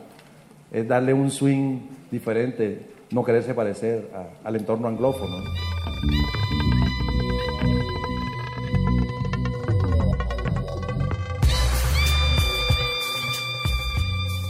El culto de la danza y la alegría se combinan con su lírica, destinada a empujar a la acción. Todo puede ayudarnos a narrar. Solo hay que soltarse de una manera muy espontánea. Esa acción de cambio tiene que pasar por los cuerpos, tiene que ocurrir no solo en la cabeza, como de una manera intelectual, tiene que pasar por una conexión con el barrio, tiene que estar en nuestras acciones diarias. Si uno se deja llevar por el miedo y por las consecuencias de la violencia, estamos perdidos. Amables oyentes, en este momento los dejamos con esta canción, una perla del Caribe. Para Radio UNAM, Cindy Pérez Ramírez. Fueron a bailar, Cindy. Pues me tocó ir solita porque Dulce eh, se fue al, a la orquesta, pero sí, ahí estuvimos bailando un ratito. ¿Se separó sin Dulce? Sí. ¿Y no sentiste algo horrible? ese cordón umbilical que nos une. Oye, y dinos otra cosa, Cindy, ¿cuántas tomas les tomó este decir el guaguancó llegó a Guanajuato? Eh, una, una, me salió en una. Ándale. Eso es todo. Porque nosotros pasamos toda la cápsula diciendo el guaguancó llegó a Guanajuato y fue muy complicado. Y se quiere desguaguanto. Sí. Sí, no, no sale. Sí salió con Inés, a la primera también, apuesto que sí. No, Más o menos. Oye, Cindy, ¿qué les espera para los próximos días? ¿Cuándo, ¿Cuándo se regresan? ¿Qué tanto, qué tanto les falta ver? Eh, pues nos regresamos hasta el 29, o sea, vamos a estar todo el, el Cervantino. Excelente. Hoy tenemos a la soprano Diana Muñoz Acosta con un recital de canciones de Claude Debussy. Además, habrá circo contemporáneo y danza multidisciplinaria y ya por la noche estaremos eh, con las bandas sinfónicas con la revolución del rock. Y hoy continúa también Batis con la segunda parte del programa, que justamente hicieron una, una extraordinario, un extraordinario trabajo fuera de las temporalidades gubernamentales del Estado de México, que la orquesta verdaderamente colocó el tema de las revoluciones con los grandes músicos. Hoy, hoy toca el turno a Rimsky-Korsakov y toca el turno a Shostakovich. Ándale. Así es, Miguel Ángeles, podemos, esperamos poder estar por allá. Dulce. así es. Y toca, y este, toca el piano Alexander Bolodín, que también es otro de los grandes. Después de tener la presencia de Kazajistán en la orquesta, hoy toca Bolodín, que es una, todo un desafío, porque fue cuerdas ayer y hoy va a ser piano y violín. Hoy va a ser piano y cello.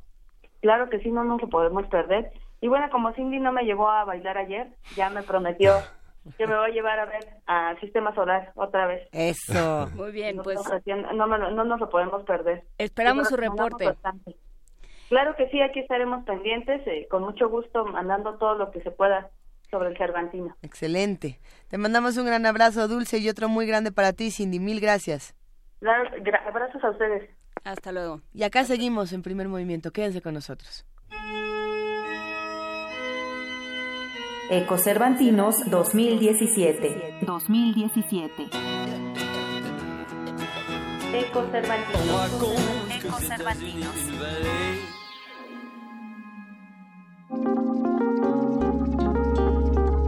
Primer movimiento. Hacemos comunidad.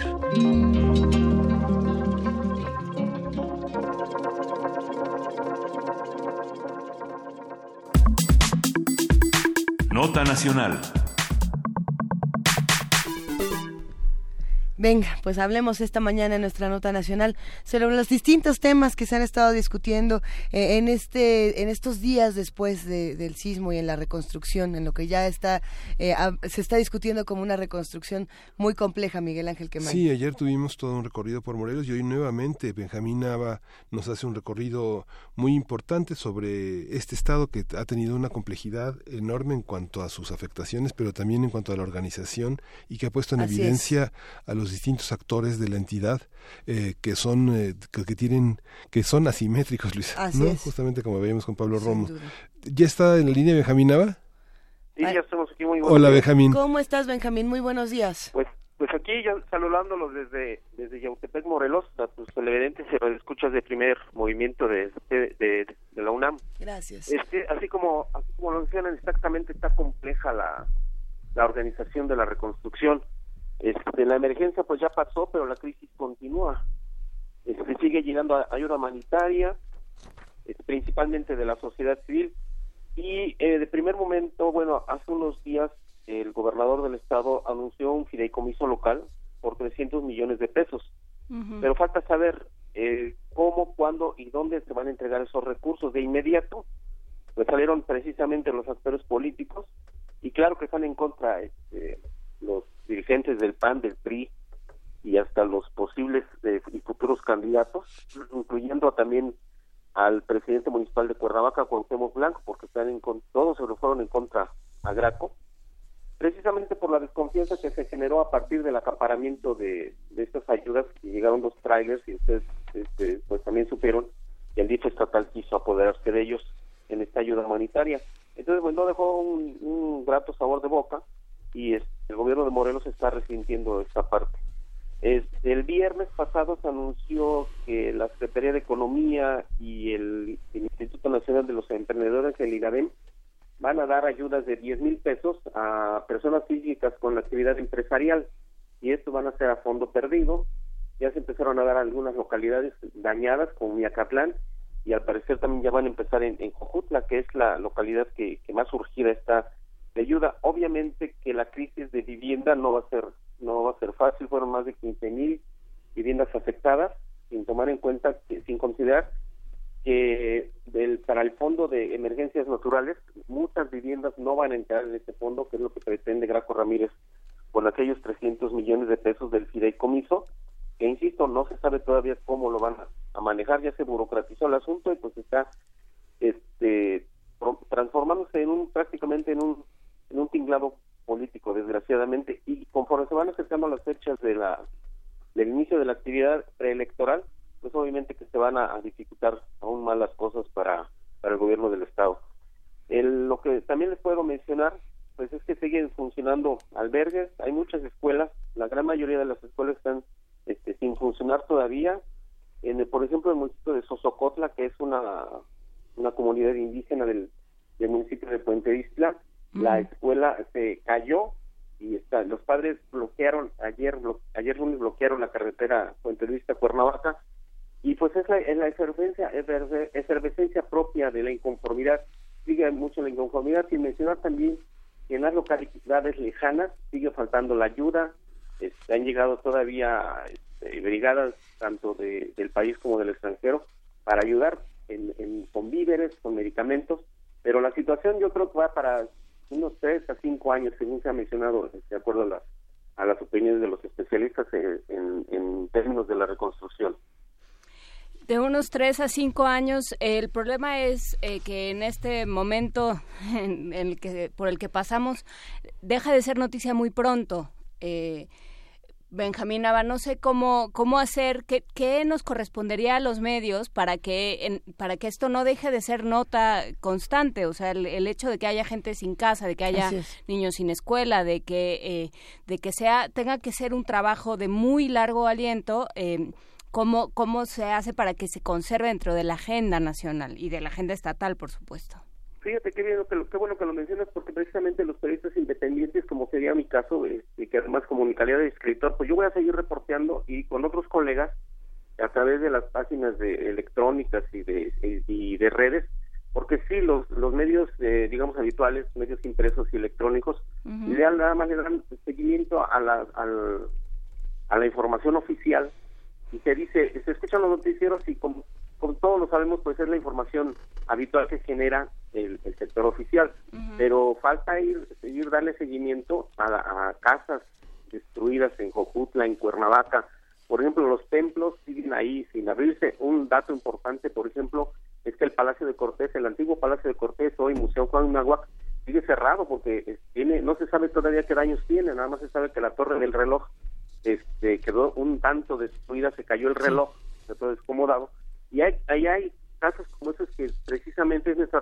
responsabilidad social como medios y como periodistas de, darle seguimiento, mantener la crónica viva en ese sentido, ¿no? La memoria y, y, y también este, dar la cobertura a las inconformidades ciudadanas, como ha, seguido, han seguido los, los bloqueos de carreteras, este, la demanda de los padres, porque incluso en una escuela también aquí en, en, Jojutla, precisamente en la zona cero de Jojutla, una escuela, los padres de familia se inconformaron porque le, estaban queriendo firmar una responsiva a los padres porque la, la escuela está bien, pero las barras perimetrales, dos barras perimetrales, están en riesgo de caerse. O sea, son situaciones este, difíciles que también la sociedad civil está empujando para que se resuelva. Es, mucha la, también afortunadamente, y creo que eso fue la, la sacudida que nos, dio el temblor, en el sentido de que la gente no deja de protestar. Y eso se me hace muy positivo y yo creo que tenemos que seguir animando esto. Y precisamente que ustedes están son un medio, eh, digamos, de la Ciudad de México, de la capital del país, pues sí, darle, darle seguimiento a todo esto. Y con todo gusto seguiríamos en la cobertura para ustedes. Afortunadamente ahora tenemos eh, el, acceso a prácticamente todo el país gracias al enlace que hacemos con TV UNAM y también a la, a la propuesta corazón del primer movimiento que justamente es entender el mundo desde la universidad. Y justamente desde la universidad ha habido esta puesta en evidencia de los códigos civiles, de las leyes de propiedad en condominio que se modificaron justamente hace dos meses y que garantizan de alguna manera también las condiciones en las que las personas han perdido sus propiedades. No sé, en el, en el caso del el Instituto de Investigaciones Jurídicas de la UNAM ha dado asesoría jurídica personalizada. ¿Se han acercado las, las, las universidades, las entidades a tratar de, este, de ponerle pensamiento a toda esta cuestión tan compleja de la pérdida, de los daños emocionales que tiene el Estado? Hay una parte que es constitucional, que es el derecho a la salud, el derecho a la vivienda, que tendría que el gobernador, junto con el legislativo, tratar de paliar la situación. ¿Hay esta, hay esta visión a partir del derecho que, que oriente las acciones? Pues fíjate, precisamente la UAM, la Universidad del Estado de Morelos y el gobierno del Estado, pues no llevan una buena relación. No, hombre, ¿tú crees?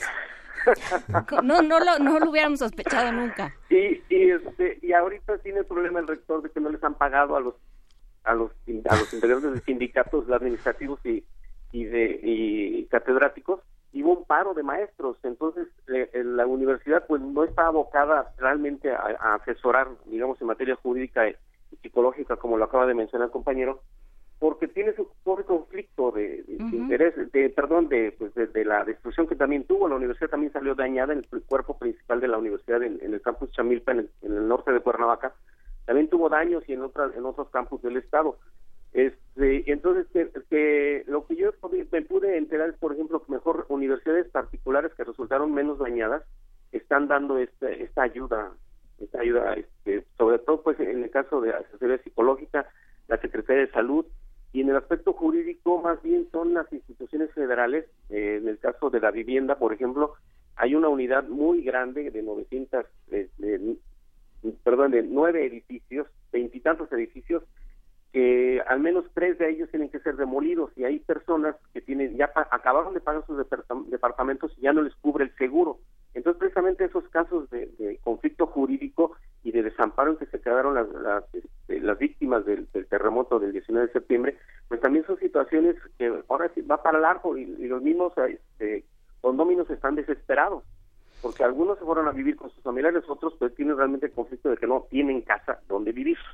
Sí, es que creo que hay una parte que es muy importante, ¿no? En esta discusión que hemos tenido desde que se desde que sucedieron estas desgracias, tanto la de la primera del 7 de septiembre como la del 19 que eh, que van a caer sobre que se convierten en desgracias en el momento en el que caen en un clima y en un suelo lleno de corrupción, de problemas entre entre autoridades locales y, municipales, este hay una serie de problemas ahí que, que solo agravan la situación. Digamos, no tendría, Cuernavaca no tendría que estar en este estado de indefensión, eh, igual que, que, le sucedió a Puebla, pero creo que, creo que Morelos está en un en una situación muy crítica y muy representativa de lo que sucede cuando eh, fallan las instituciones, Benjamín. Sí, lo acabas de decir precisamente así es, pues no es posible que la capital del estado, eh, su alcalde y el gobernador estén, peleados. Hay situaciones de, seguridad también, de que nada más este, Conteo Blanco insulta al gobierno por no hacer las cosas y el secretario de, seguridad le revira y en, y en esos dimes y diretes se van, a, se van los servicios. Cuernavaca está realmente abandonada en el centro. Hay otras situaciones pues, que no corresponden al a, la desgracia del 19 de septiembre, pero de todos modos llegan. Si, si no se pueden resolver las, las cosas, digamos, cotidianas, imagínense ustedes la, la situación de emergencia que, como digo, todavía está en crisis, Morelos, y bien lo mencionas, ese es el cuadro en el que por desgracia nos encontramos, y con la sociedad civil, así como se, se reveló la noche del 20-21 de, de septiembre, en el que se opusieron a que se distribuyeran estas despensas con logotipos del vice estatal, pues así se está, así se, la insurgencia en redes sociales se da y los movimientos también, en los bloqueos, o sea, Morelos realmente sigue en la crisis, por decirlo así. Pues seguiremos platicando contigo, Benjamín. Eh, gracias por este por, por, este atisbo de lo que está sucediendo en Morelos y sí, por supuesto, seguiremos hablando de esto porque eh, esto, como dices, no se acaba ahora, estamos hablando de años eh, de trabajos de reconstrucción. Te agradecemos mucho esta conversación. Al contrario, muy, muchas gracias a ustedes y estamos al pendiente y con todo gusto eh, para reportarles. Muchas gracias a Primer Movimiento. Gracias, buenos días. Gracias a ti y nos vamos a música, Miguel Ángel. Nos vamos a música. Vamos a, tener la, la, la pieza número 3 que es Elvis está vivo, canción que se hace una de las preguntas más importantes del rock. ¿Sigue vivo el rey? Vamos a escuchar esta curaduría de Gastón García Marinazzi.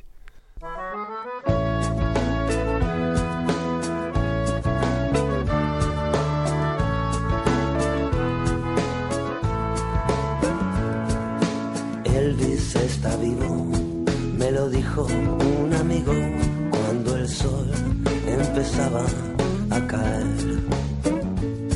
Está en el cuarto forrado de leopardo dorado, se queda viendo su propio funeral.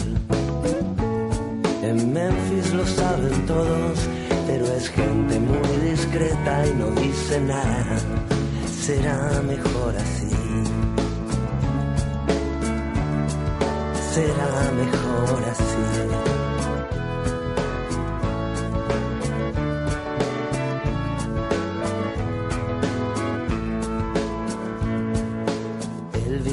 Está vivo, eternamente dormido en un inodoro de cristal.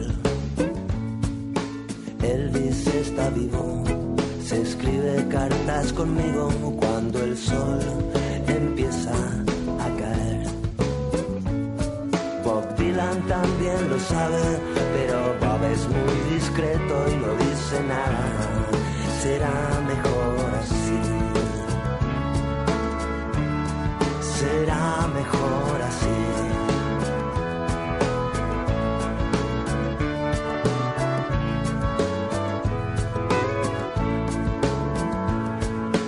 Elvis está vivo, está lavando la limón cuando el sol empieza a caer. Supongo que está en su casa, en una bata de seda, mirando diez canales a la vez. En Memphis lo saben todos, pero es gente muy discreta y no dice nada. Será mejor así. Será mejor así. Será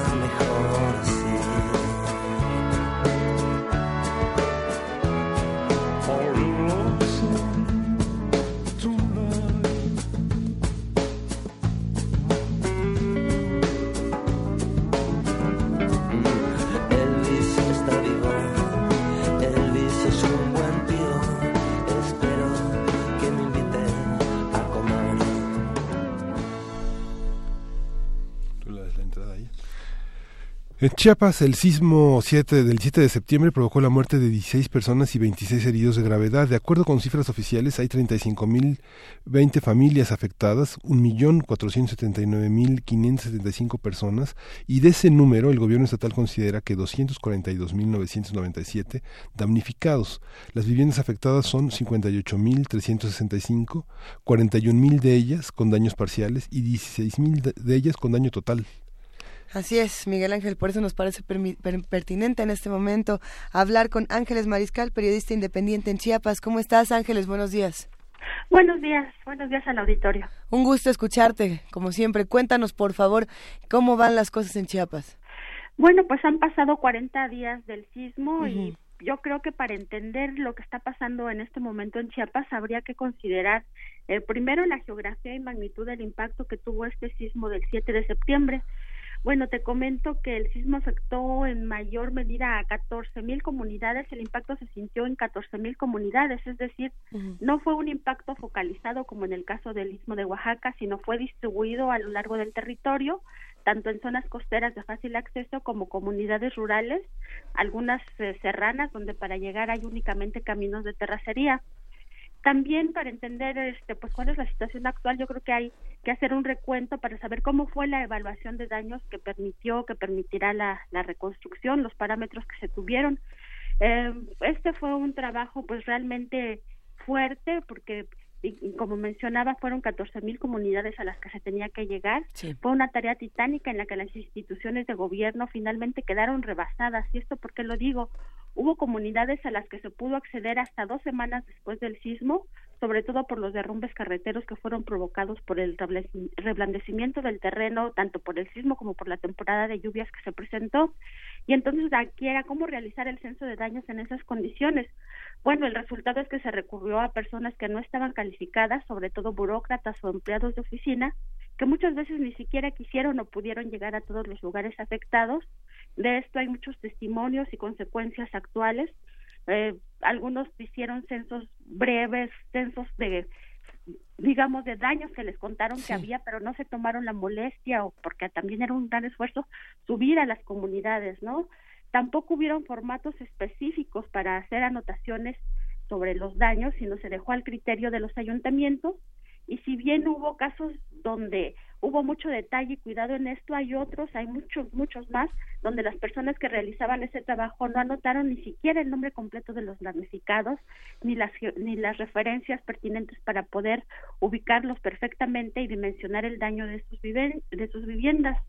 Y bueno, esto se sumó que hubo diferencias o francas confrontaciones entre dependencias respecto a la cuantificación de los daños. Te comento que particularmente entre la Sol y la Secretaría de Desarrollo Agrario Territorial y Urbano y Protección Civil de Chiapas, pues se presentaron incluso en una ocasión la SEDATU y Protección Civil hablaban de que había más de 80 mil viviendas dañadas y ese mismo día la Sol decía que no, que solo eran 38 mil. Y bueno, la certeza y escrupulosidad con la que se llevaron a cabo este proceso eh, pues de esa de eso dependía que ahorita se estuviera en el proceso más certero sobre la reconstrucción y ya vieron ustedes la, la evaluación de los daños, la más reciente que dio el gobierno del estado y el gobierno federal, pero aún esta evaluación señalan las, las instituciones, señalan los encargados de las dependencias, es una evaluación preliminar de daños, es decir, no se tiene exactamente la certeza de cuál es la magnitud de los daños en las viviendas precisamente por todas estas condiciones que mencionaba, tanto la geografía, tanto como la falta de escrupulosidad con la que se llevaron a cabo pues esta situación. Y bueno, aunado a esto, pues ya hace pues ya 10 días el presidente informó que había iniciado este proceso de reconstrucción y que para este proceso iba el gobierno federal a aportar tres cuartas partes del costo y el resto iba a ser por parte del gobierno del estado. Y también se iba a hacer uso del fondo de manejos para que tienen los municipios para el combate a pobreza extrema. Es un fondo federal que se llama fondo de aportaciones a la infraestructura no y en total se estimaba o se estima que el costo de la reconstrucción es de 40 mil millones de pesos. Pero el hecho es que el gobierno de Chiapas vive desde el inicio de la actual administración un desajuste económico permanente y simplemente no tiene los fondos para la reconstrucción, por lo que apenas la semana pasada tuvo que pedir un préstamo de 995 millones de pesos. Yo desconozco cuál es la situación del estado financiero o la liquidez del gobierno federal, pero al menos del estatal simplemente no se tienen los recursos para la reconstrucción, al menos hasta este momento. Y pues la realidad ahorita en Chiapas a 40 días del sismo es que la reconstrucción para un cuarto de millón de personas que están directamente afectadas por la pérdida sobre todo de sus viviendas es mínima, en el mayor de los casos está prácticamente parada o simplemente no ha empezado. Son contados los casos de las comunidades donde el proceso, por ejemplo, de demolición de viviendas que ya son inhabitables se ha llevado a cabo. Son menos los casos de las personas que ya les dieron algún recurso para la reconstrucción y pues la realidad aquí en Chiapas es que muchas personas siguen viviendo en los patios de sus casas o con familiares y lo que sí se ha incrementado, y esto también hay que señalar, son cobros públicos, por ejemplo, de ingenieros, el Consejo de Construcciones del Sureste está reclamando el pago por las evaluaciones que hicieron a medio millar de escuelas. Ellos dijeron que pusieron el recurso para el traslado a los lugares, para la evaluación de los daños, y ahora no les pagan los servicios. También hay empresarios de la construcción a quienes se les pidió que prácticamente aportaran de su cuenta para la demolición de las viviendas y ahora piden que se les otorguen obras, pero como mencionaba, esta falta de liquidez y de recursos pues hace que ahorita la situación esté en un impasse, esté pues prácticamente parada y eso afecta finalmente la vida cotidiana de, de 249 mil personas, ¿no? Esa es la situación pues a, a, estas alturas. 249 mil personas, o eso pensamos, porque el, el censo no es confiable. Sí, así es, son, digamos, aquí menciona incluso estimaciones, ¿no? O sea, no hay una certeza absoluta. ¿Y qué, qué, es, qué están haciendo esas personas? ¿En dónde están? ¿Dónde están, dónde están pasando la noche? Si no es en los patios de sus casas, como decía. Sí, algunas están en los patios de sus casas, la mayoría fueron se fueron a vivir temporalmente con familiares pero pues son situaciones difíciles también son situaciones incómodas porque las casas pues no están en condiciones para aceptar a uno o dos familias más no hay pocas personas en los refugios eso sí en los refugios prácticamente no hay personas ah, se les ha estado dotando de manera esporádica de, de despensas. Eh, están la mayoría están esperando que bajen los recursos para la reconstrucción. Y aquí hay que señalar también que hay casos, pero son contados en donde pues las comunidades ya tenían procesos organizativos propios como centros de derechos humanos e incluso con algunas iglesias y esas personas han podido digamos recibir ayuda humanitaria de parte de esos grupos a los que pertenecen quienes están apoyando para para instalar viviendas provisionales no es eh, quiero decir que viviendas provisionales es poner algunas láminas etcétera, y en los lugares que están dañados, pero finalmente esos son casos mínimos, ¿no? La mayoría de las personas pues sigue viviendo prácticamente como a los pocos días del sismo. Sí, sí, e, e, en, en tu opinión, Ángeles, ¿qué es lo que tendría que pasar para que comenzáramos a ver cambios distintos? Eh, ¿Quién tendría que ceder? ¿Quién tendría que pagar? ¿Quién tendría que estar en este momento tan urgente poniendo, poniendo de su parte? Bueno, el gobierno, los gobiernos estatal y federal, pues sí tienen que poner una aportación importante económica, ¿no?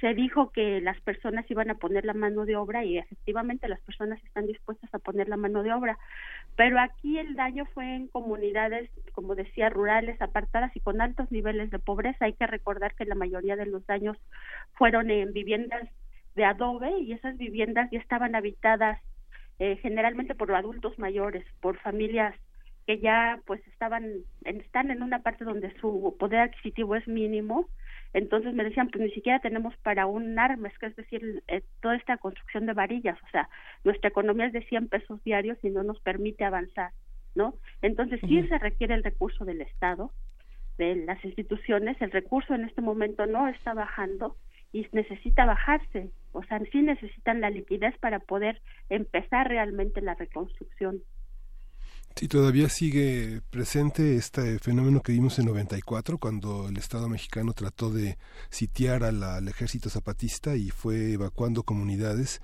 y nos dimos cuenta todos los mexicanos que gran parte de esas comunidades estaban habitadas por personas muy ancianas que estaban esperando a sus hijos que iban a trabajar a las grandes ciudades o a Estados Unidos. Y ahora justamente esta ecuación que se tiene en el registro de desastres no se tiene no se tiene un, cuestionario preciso para saber quiénes son damnificados. Se declaró autoritariamente desde el gobierno del estado que solamente la sexta parte tenía derecho a, considerarse damnificado, que esta es una parte también muy muy grave, ¿no?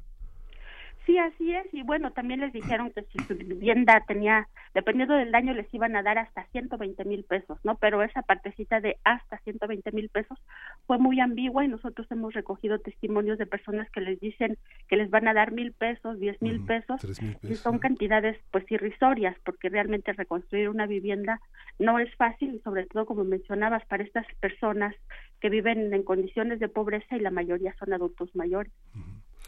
Nos tendremos que quedar hasta aquí. Ya nos habían llegado algunas preguntas, por supuesto, de Manuel Velasco. Las vamos a dejar para, para la próxima ocasión que, que, charlemos. Ángeles Mariscal, periodista independiente en Chiapas. Te mandamos un gran abrazo. Muchas gracias por hablar con nosotros. Pues hasta luego y estamos pendientes por acá. Muchísimas gracias, Ángeles Mariscal, desde Chiapas. Y vámonos con la nata. La, no, la nata no. Con nada es igual de. Es que estaba pensando en la nota y me dijeron por el audífono que vamos a escuchar Nada es igual de Andrés Calamaro.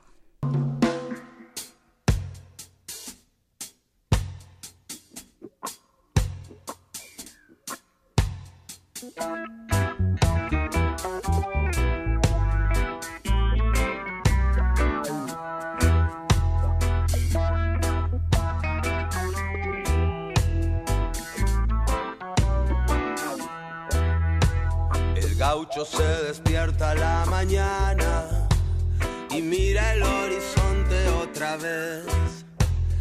Lleva sin dormir una semana, perdió una china de rojo libanés. ¿Qué está pasando? Algo está cambiando. Siempre era el que apagaba la luz. ¿Qué está pasando? Mientras hace trampas en el mus. Qué verde que amanece con María, qué fácil que parece el porvenir. Cuando el gaucho saluda al nuevo día,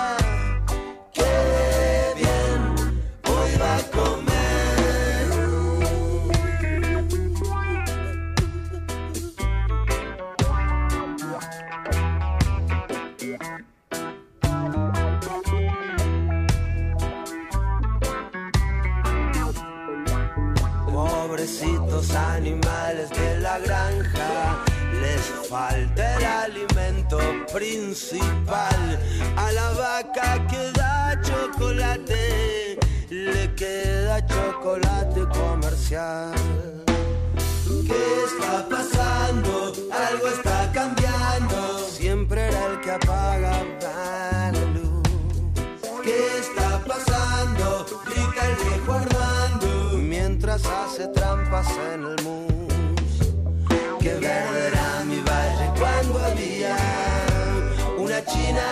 Siempre en mi habitación. Eso sí, la cama nunca está vacía pero no es igual, nunca es igual.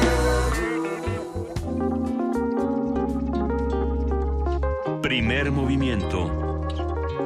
Hacemos comunidad.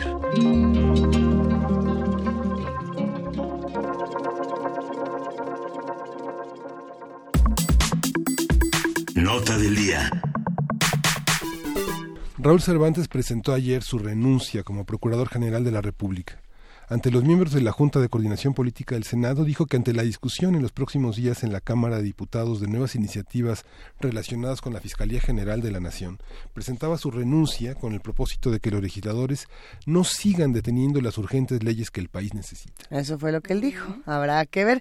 A ver, Cervantes aseveró que su figura y sus supuestas aspiraciones han sido utilizadas por los diputados para no avanzar en la aprobación de leyes que permitan agilizar la justicia en México. De ahí viene que, que, muchas personas digan, esto fue un acto de valentía, y otros digan, esto es una movida política, y otros digan, este es un tramposo, y otros digan, la PGR ni funciona, y, y por ahí otros digan, ¿y quién era Raúl Cervantes de cualquier manera? Eh, ¿qué, qué, qué, hizo y qué no hizo? ¿Qué representaba Un realmente esta de figura? La nación nos dijo Luisa. ¿Pero, pero qué? O sea. ¿en qué, en qué- ¿de qué manera? Bueno, el PAN en el Senado pidió que a, a la hora ex procurador eh, aclarar si su renuncia implica también la aspiración de ser fiscal general de la nación. A ver si sí, buena a ver si no. Hay, hay muchas, hay muchas Y preguntas. vamos a tener eh, este comentario con Marco Fernández, él es investigador asociado de México Evalúa y ya está en la línea. Buenos días, Marco. Hola, muy buenos días. A ver, cuéntanos, ¿cómo, cómo leer eh, la renuncia de Cervantes?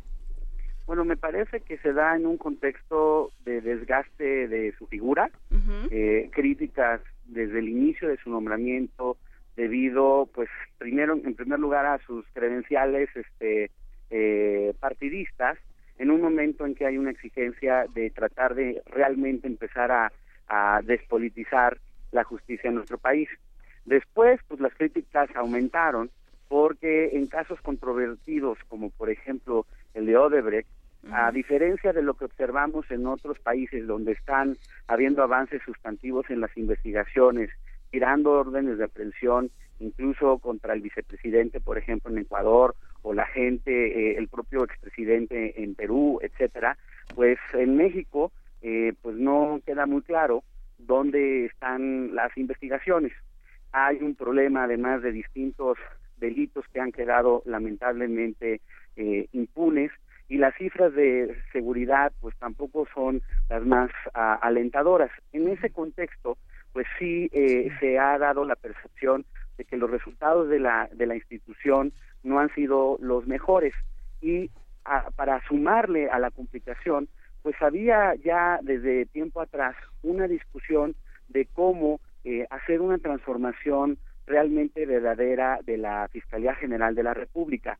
Se acordarán que al inicio de, de- del periodo de sesiones, pues hubo una pelea política en donde incluso no se estaba instalando la mesa directiva de Cámara de Diputados, porque desde la perspectiva de la oposición, este artículo que se aprobó en 2014 del pase automático y la percepción del fiscal carnal precisamente por la cercanía política de el, del hoy ex procurador al presidente y al, al ex consejero jurídico de la presidencia, todo eso pues abonaba a un clima realmente de, de, poca credibilidad y de, y de dificultades en su labor del fiscal.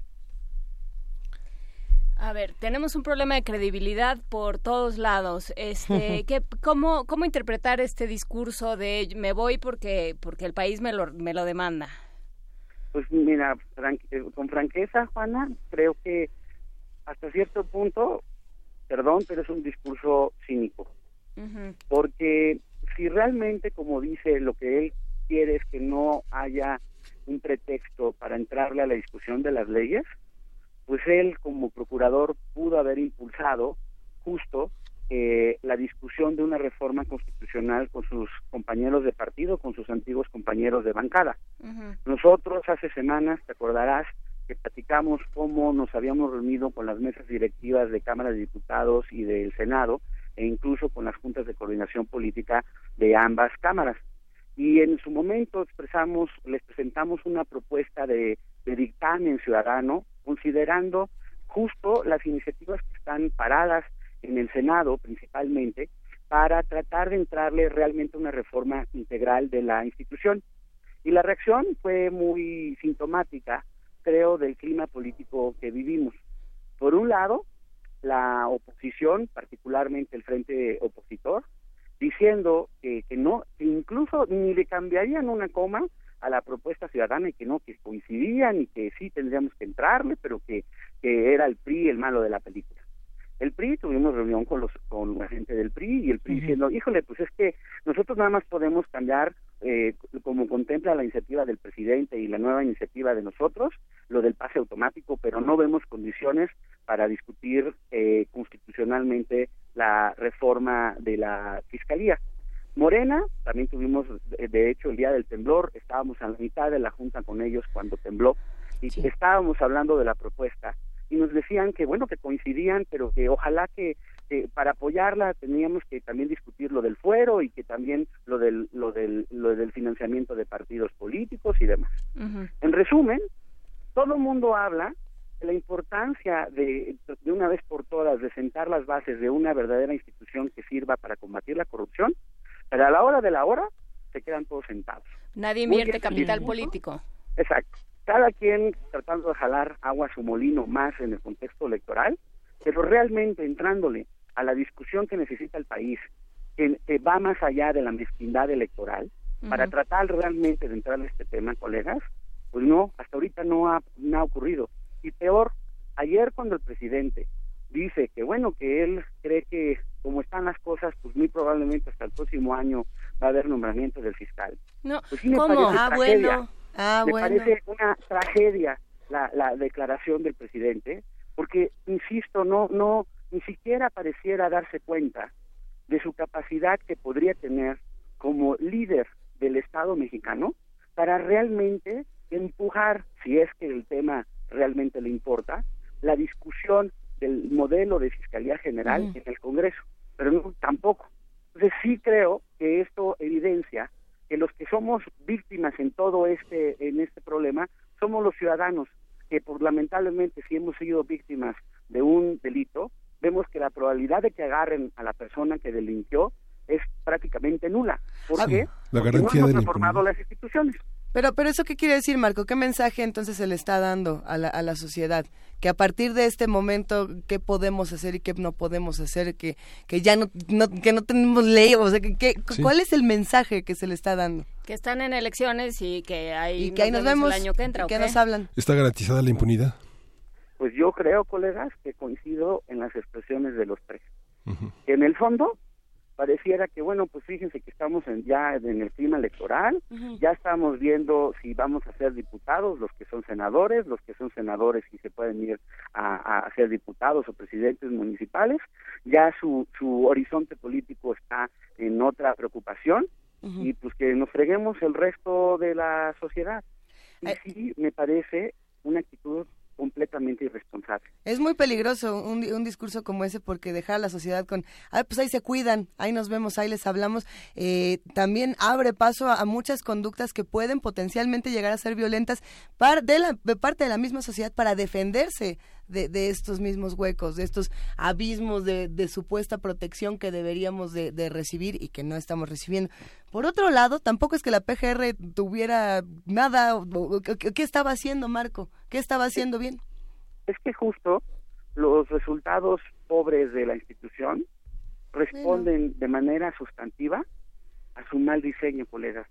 Y pues para empezar a corregirlo, tenemos que tener, en primer lugar, una discusión seria de la reforma al 102 y 116 constitucionales para sentar un nuevo procedimiento del nombramiento del fiscal. Poder establecer un, consejo del Ministerio Público que evalúe el desempeño y siente las bases de una verdadera carrera ministerial. Necesitamos capacitar al personal para que realmente puedan hacer la investigación y cuando vayan los ministerios públicos a litigar ante el juez, sí tengan la capacidad de llevar todos los elementos de forma que el juez pueda condenar a aquellos que hayan delinquido. Todo eso es una urgencia nacional que no podría estar o no debería estar esperando los tiempos electorales de las distintas fuerzas políticas, porque aquí sí la responsabilidad es compartida. El frente se trata de, curar diciendo que es el PRI el que no quiere entrarle a la discusión de, de la reforma constitucional, pero tampoco hemos visto en lo absoluto que desde las cámaras estén realmente diciendo, bueno, a ver, vamos allá a discutir en las comisiones las distintas propuestas que tenemos, tratemos de presionar y demás. No, no están haciendo eso. Eso sí, salen, eh, salen en los medios y hacen conferencias de prensa y se desgarran las vestiduras y dicen que el fiscal carnal y demás. Y del otro lado, bueno, del otro lado, este, dicen ahora que presenta la renuncia el ex procurador, dice ya no, ya, ya no hay pretexto, ¿eh? Ahora sí, este, vamos a discutir la ley cuando el señor sabe, el señor Cervantes, porque sabe mucho de derecho, que la discusión sustantiva pasa por una reforma constitucional y que quienes han dicho que no hay condiciones para entrarle a ese tema han sido sus compañeros de partido. Creo que por honestidad intelectual tendría que decir, bueno, justo estoy dando mi denuncia en estos términos y me reintegraré al Senado para dar la discusión de una reforma constitucional si es que realmente el tema le, le interesa. Pero pareciera que otra vez es una, un juego entre las distintas fuerzas políticas, colegas, de cara a la elección del próximo año. A ver, ¿y qué tendríamos que, estar revisando? Porque, porque deja un tiradero, o sea, por supuesto deja el, el tema de la fiscalía a la mitad, ¿no? Una discusión que él podía haber encabezado diciendo yo no voy a participar, ni, ni, ni pretendo candidatearme desde aquí, pero... Eh, pero vamos, vamos teniendo esta discusión y por el otro lado también nos deja Odebrecht ahí a la mitad y, y sin, y sin mediar ninguna explicación y ninguna investigación, Marco. Sí. nos deja Odebrecht y nos deja los guachicoleros eh, también. y nos deja los guachicoleros, etcétera, etcétera. O sea, la larga, la lista de pendientes es larga y además, para que como si no fuera complicada la situación, literalmente hay un problema de, que la PGR se está cayendo, está abandonado el edificio de la PGR por el daño estructural que este, eh, eh, sufrió durante el temblor y han tenido que tener incluso el desafío de dónde van a recolocar a las personas este, y los equipos y demás.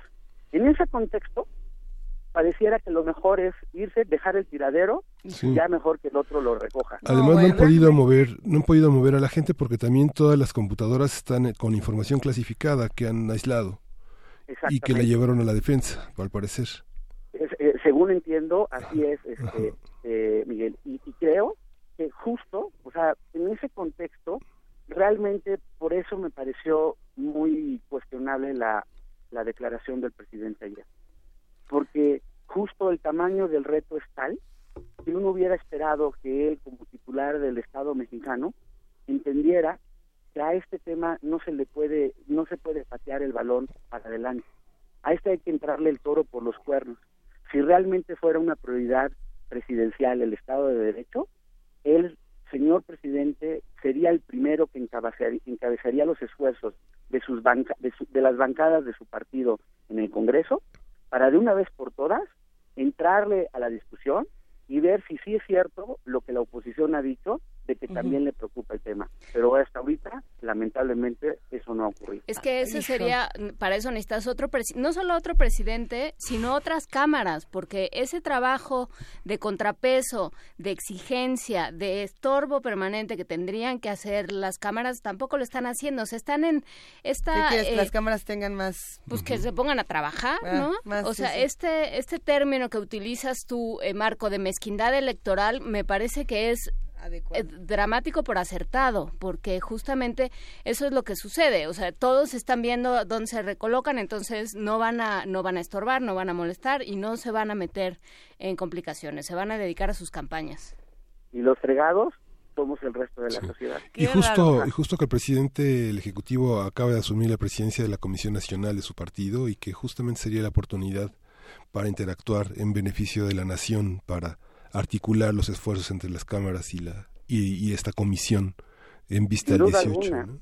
Y yo creo que por eso la alternativa que yo observo es tratar de distintos actores de la sociedad civil en, en equipo con, con ustedes, con los medios de comunicación, tratar de elevar el costo político de las fuerzas que se están tratando de hacer guaje. No nos queda mucho más porque, porque por más que ya les hicimos el estudio técnico de las iniciativas, ya vimos cómo funcionan buenos modelos de fiscalías en el mundo y trajimos propuestas a la mesa. Ya fuimos y los buscamos a las cámaras, a los distintos órganos legislativos de las mismas todo el mundo les, nos dice, no, sí, sí, sí es importante, incluso simulan que tienen dudas y, se las contestamos y tratamos de, estar a la disposición de los legisladores para coadyuvar en este ejercicio. Y nada ocurre. Ay, Marco, ya, ya, nos quedamos enojados y ya se nos acabó el tiempo. Tendremos que seguir platicando. Hablemos muy pronto, por favor, te mandamos un gran abrazo. Como siempre, el agradecido soy yo, colegas. Muy buen día. Un gran día para ti. Él es Marco Fernández, investigador asociado de México Evalúa, especialista en temas de anticorrupción y profesor del Tecnológico de Monterrey. Vamos a una pausa y regresamos. Primer movimiento. Hacemos comunidad.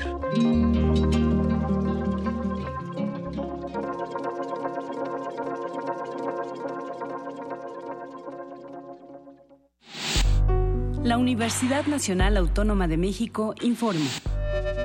La Facultad de Medicina ofrece asistencia psiquiátrica y psicológica a todas las personas que presenten problemas emocionales a consecuencia del sismo.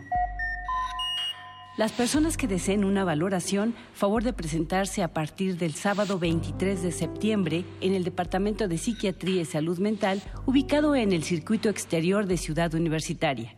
El horario de atención es de 10 de la mañana a 6 de la tarde.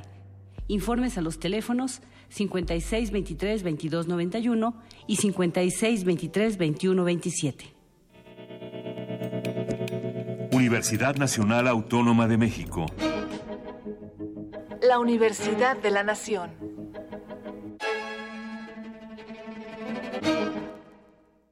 Tu vida y la de tu familia es lo más importante. Si detectas grietas de más de un centímetro en tu casa, ten cuidado, aléjate de esa zona y contacta Protección Civil de tu localidad. Haz las reparaciones que se necesiten para tu seguridad. Recuerda que después de un sismo fuerte pueden presentarse otros llamados réplicas que podrían hacer que falle una construcción debilitada. La prevención comienza en casa y es tarea de todos. Prepárate e infórmate para actuar ante cualquier situación de emergencia. Prevenir es vivir.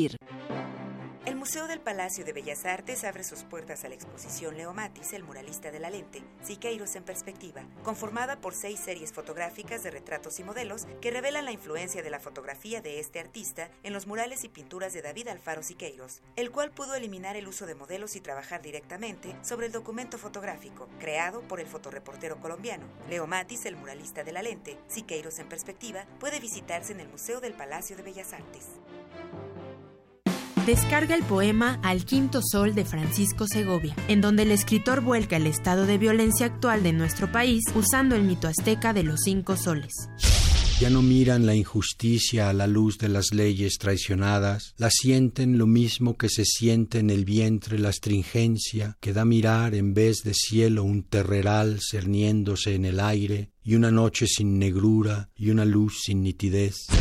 Esto y más lo encuentras en www.descargacultura.unam.mx. El arte es obsesión, fiesta, celebración, comunión. El arte ante todo. Es resistencia. Resistencia modulada presente en el Festival Internacional Cervantino. Escucha nuestras transmisiones especiales el 17, 18 y 19 de octubre de las 20 a las 21 horas. Resistencia modulada. Radio UNAM. Experiencia sonora. Primer movimiento. Podcast y transmisión en directo en www.radio.unam.mx.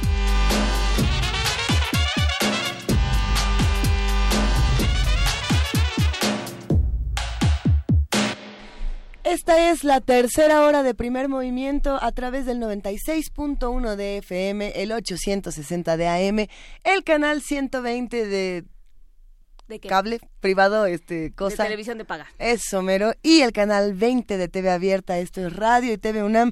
Primer movimiento empieza con Juana Inés de Esa, Miguel Ángel Quemain y Luisa Iglesias. Y seguimos discutiendo fuera del aire todos estos temas del procurador o el ex procurador Cervantes y todo lo que, lo que nos dejó regado Lo que por todos lados. ver. Hijo. Y, y sí, bueno, y lo que nos quedan a deber las, las clases políticas en general, pero bueno. y las tema. instituciones controladas por diferentes seres. Es, es muy complejo y sí, se nota que todos, eh, como sociedad, estaremos muy molestos con esto y estaremos indignados. ¿Qué haremos con esa indignación? ¿Cómo la vamos a encauzar para que no se quede nada más en el grito, en la pataleta, en, ay, qué mal está el país, miren qué mal está, yo por eso no voto y yo por eso no hago nada? De- a lo mejor hay algo que sí se puede hacer. ¿Qué cosa? Estamos en arroba P Movimiento, en diagonal Primer Movimiento UNAM y en el teléfono 55 36 43 39. ¿Qué proponen? Vamos haciendo comunidad entre todos. Y mientras eso sucede, ¿te parece bien, Miguel Ángel Quemain, si nos vamos a tu poesía necesaria? Vamos. Éntrele. Primer movimiento.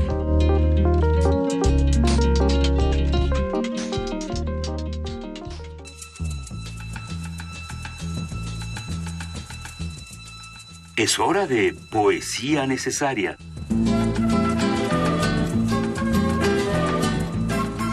¿Qué? Y, y solamente a mí me toca la, ¿La rúbrica misteriosa. Es que ayer, ayer es que tuvimos ese problema. Pero bueno, ya, ya volvió. Tuvimos lo de nuestro éxodo. Tuvimos que abrir el mar rojo, fue una friega espantosa, pero nos fuimos para allá y ya nos regresamos para acá. Un abrazo a Socorro que la mañana Socorro de ayer Montes que reaccionó como los grandes. y abrazamos por supuesto a Arturo González que hoy es, eh, es nuestro conductor del Halcón Milenario esta mañana en la cabina de FM. Ya pronto les contaremos cómo están las cabinas, cómo se está reestructurando Radio UNAM que tiene muchas nuevas propuestas, muchos eh, iba a decir nuevos pasillos también. pasillos. Pero es el momento de poesía necesaria, querido Miguel Ángel Quemain. Vamos a la poesía necesaria. ¿Qué nos vas a compartir? Vamos a leer un, un poema que se llama eh, Sí. El puente de José Landa. José Landa es un poeta, un investigador, un ensayista de Campeche que edita la revista Morbo y edita eh, varias colecciones de poesía de distintos estados del país en, en, en Campeche. ¿Morbo? Novela, ensayo, Morbo. Una revista muy interesante, cultural, que en Campeche, muy, muy, muy parecida a Tierra Adentro en el formato, Ah. en los papeles, en los colores, muy interesante. Y dice así el puente. El puente de los perros se extiende al infinito. Su nombre puede ser una contradicción. Las personas sedentarias piensan que como ellos, los perros no viajan, no huyen de la ciudad. Mas el viajero, el nómada, el inconforme, tiene, dicen, patas de perro. El perro y el caminante son lo mismo. Al estar en un sitio, recorren otro. El puente de los perros conecta la bahía con el Atlántico. Macrol rayó en él sus iniciales con grafito. Caronte lo eligió para cruzar el agua sin mojarse cuando estuviera solo. Y por ahí llegan los visitantes de tierras extrañas. Algún día caerá el puente de los perros. Cuando esto ocurra, todas las ciudades se hundirán en sí mismas. La historia del Nautilus se repetirá. Babel será nuevamente Dios y demonio. El campo y la ciudad serán mundos perdidos, y estas palabras ya no serán más, pero hasta entonces el puente de los perros indicará nuevas y viejas rutas. Comunicará esta página con el viaje de nunca acabar. Primer movimiento. Hacemos comunidad.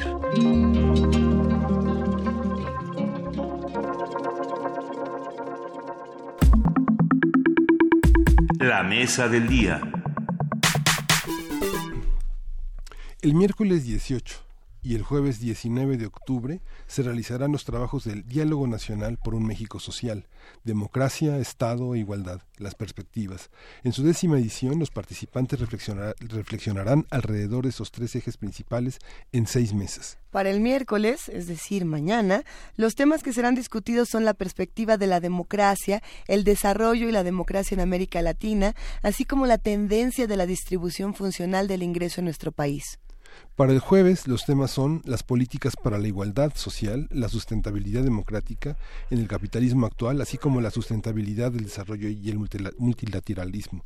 La sede del décimo Diálogo Nacional por un México Social será el auditorio Ho Chi Minh de la Facultad de Economía en Ciudad Universitaria y para ello está el coordinador de este encuentro, eh, Rolando Cordera. Doctor Cordera, buenos días. ¿Qué tal? Buenos días. Muchas gracias por la invitación.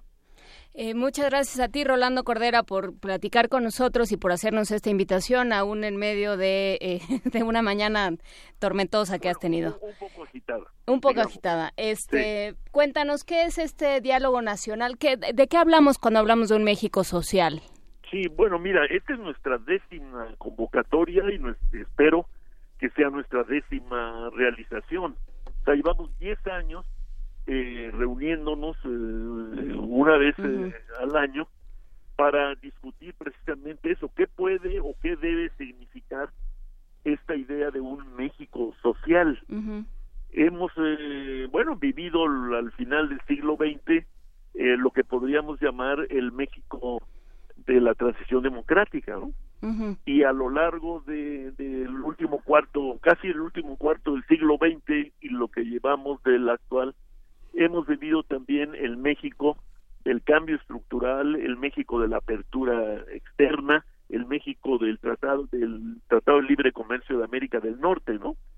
Tanto así que ya ahora es relativamente común y corriente hablar eh, medio en, en, Spanish este de eh, empresas NAFTA, ¿no? Eh, a ese grado, eh, bueno, se han movido las cosas. Y nosotros terciamos en este frente al México de la democracia, el México del cambio estructural y la apertura, la globalización, pues con, con una pregunta que, bueno, siempre es impertinente, pero a nosotros nos parece indispensable seguir haciendo. ¿Qué hay con la sociedad y sus eh, terribles fallas geológicas eh, documentadas eh, extensa e intensamente también en los últimos 10, 15 años. Es decir, ¿qué pasa con el México de la desigualdad, el México de la pobreza que pues no se conmueve por el ciclo económico salvo para incrementarse? ¿Qué pasa con este México de la migración? Eh, esa es la pregunta. Y, y, y la pregunta adicional es, bueno, en este panorama es posible imaginar un México, como le llamamos nosotros, social, es decir, un, un México con un Estado y una sociedad comprometidos con tareas de igualdad, de superación sostenida de la pobreza, con redistribución social, etcétera. Esas son las preguntas que nos hemos hecho y hemos hecho a nuestros invitados y colegas eh, en estos 10 años en el marco pues de nuestros trabajos dentro de la universidad en el seminario de la cuestión social y en los últimos años también en el programa universitario de estudios del desarrollo. Es, nos parece a nosotros que es el componente obligado, pero frente al cual no ha habido buenas respuestas ni de parte de la sociedad ni de parte del Estado, incluyendo ahora el sistema político plural que, que tenemos y por eso hay que insistir en las preguntas y en el tema. Nosotros necesitamos construir un México social, es decir, no nos va a caer del cielo y por lo visto tampoco nos lo van a dar ni la democracia ni la globalización. Tiene que ser un proyecto, una tarea nacional, pues de grandes coaliciones. ¿Cómo se inserta la economía en esta en, estos esfuerzos, porque, porque llevamos muchos años en un pleito de micro contra macroeconomía, llevamos muchos años donde nos están diciendo, no, pero estamos muy bien, mira, el Tratado de Libre Comercio, este, la apertura, la industria manufacturera, todas estas cosas, esta retórica de del éxito de la economía que se ha ido eh, pues que se ha ido volviendo ya como tradición en las discusiones eh, políticas pero que no se están viendo como bien lo dices reflejados en un en un trabajo colaborativo en contra de la desigualdad y en contra de la pobreza y en contra de la miseria, porque ya estamos hablando de unos grados de pobreza para los cuales casi no hay parámetros, eh, Rolando. Entonces, ¿cómo, cómo entra la, economía? Tienes toda la razón este para eh, para reforzar nuestro pesimismo. Eh, te, te, diría, bueno, los testimonios, yo ayer escuché uno en, en un programa de noticias este que dirige este Ciro Gómez Leiva en la mañana, escuché un, un, reporte de una corresponsal de él de, de Sejuchitán y Ixtepec. Y, mira, e, e, era, era absolutamente conmovedor e indignante y vergonzoso, ¿no? El estado en que se encuentra eh, e, esas regiones debido, eh, pues más recientemente a, los efectos del, del, de dos sismos, ¿no? Que, que han tenido que resistir. Pero sí, ¿cómo se inserta? Preguntas. Bueno, yo te diría, frente a las balandronadas sobre el éxito económico, pues lo, que, lo único que se puede responder y documentar es que el desempeño general de la economía, desde, el, desde un punto de vista otra vez social, es decir, empleo, salarios, eh, más o menos precariedad, más o menos informalidad, eh, con estos indicadores uno tiene que aceptar que el desempeño económico ha sido socialmente insatisfactorio a lo largo de 30 años, no, no, no por la coyuntura impuesta por la gran recesión que empezó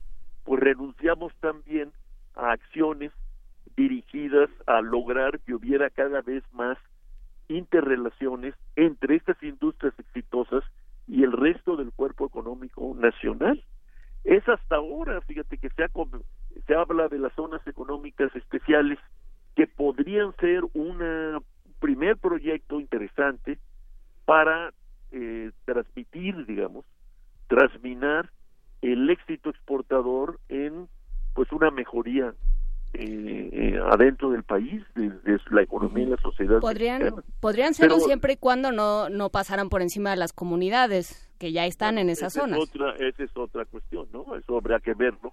Y, y además, ¿qué significa eso de pasar por encima de las comunidades? Este, la, la, la, la experiencia que hay en esta materia es que cada vez se pretende pasar por encima de las comunidades, las comunidades no se dejan y entonces los proyectos económicos se frustran, ¿no? Entonces el, el, trabajo con las comunidades pues es parte del proyecto y si no es parte del proyecto, muy probablemente el proyecto económico, industrial, digamos, va a tener eh, problemas tarde o temprano. Si se discutiera en el Tratado de Libre Comercio la perspectiva salarial en, en, nuestro país en relación a Estados Unidos, ¿cree que desalentaría la inversión? No, pero yo creo que no eh, a mí eh, a mí me parece que que no necesitamos que el señor Trump o para el caso eh, el gobierno canadiense nos lleve a la mesa de, o a una o a otra mesa de discusión sobre algo que es una decisión fundamentalmente interna y nacional.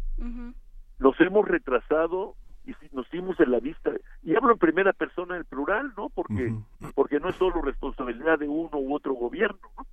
Este, nos dimos en la vista gorda por el tema salarial estaba muy adolorido, decaído, eh, como resultado de aquellas crisis financieras y de la deuda externa de los años 80. Y ahí se quedó eso como una pésima costumbre mexicana de mantener un régimen de bajos salarios a todo lo largo de esta historia reciente. Si el tema de los bajos salarios mexicanos no es un tema nuevo, es un tema ya que data de, de, varias décadas. No, peor todavía Pero no, es se, no se hizo nada por corregirlo. No se hizo, no, eh, se renunció incluso a la acción tutelar del Estado, que hasta donde yo entiendo sigue siendo una obligación constitucional cuando se habla de relaciones laborales. Claro, se volvió parte de nuestra competitividad, que, Pues sí, pues, los bueno, salarios de hambre. Pues sí, pero esa es una, Es una vergüenza. es una, es una de que económicamente hablando es una ridiculez, porque eso eh, eventualmente siempre hay un país dispuesto a, a- a tener salarios todavía más bajos. ¿no? Entonces, este, e- e- esas son esas son salidas falsas al final de cuentas. El, el, el- el- el- la competitividad solo puede estar basada en la innovación, en la capacidad de organización de las empresas, en la participación y colaboración de los trabajadores. Eso no se va a lograr fácilmente si se mantienen estos salarios miserables. ¿no? Estas conferencias se articulan con los grandes problemas de México. ¿Tendremos en el futuro alguna edición de esta de este Sí. seguimiento? Bueno, hemos tratado casi en todas las eh, jornadas eh, de, de luego de dar lugar a un libro y esperemos que esta vez también podamos hacerlo.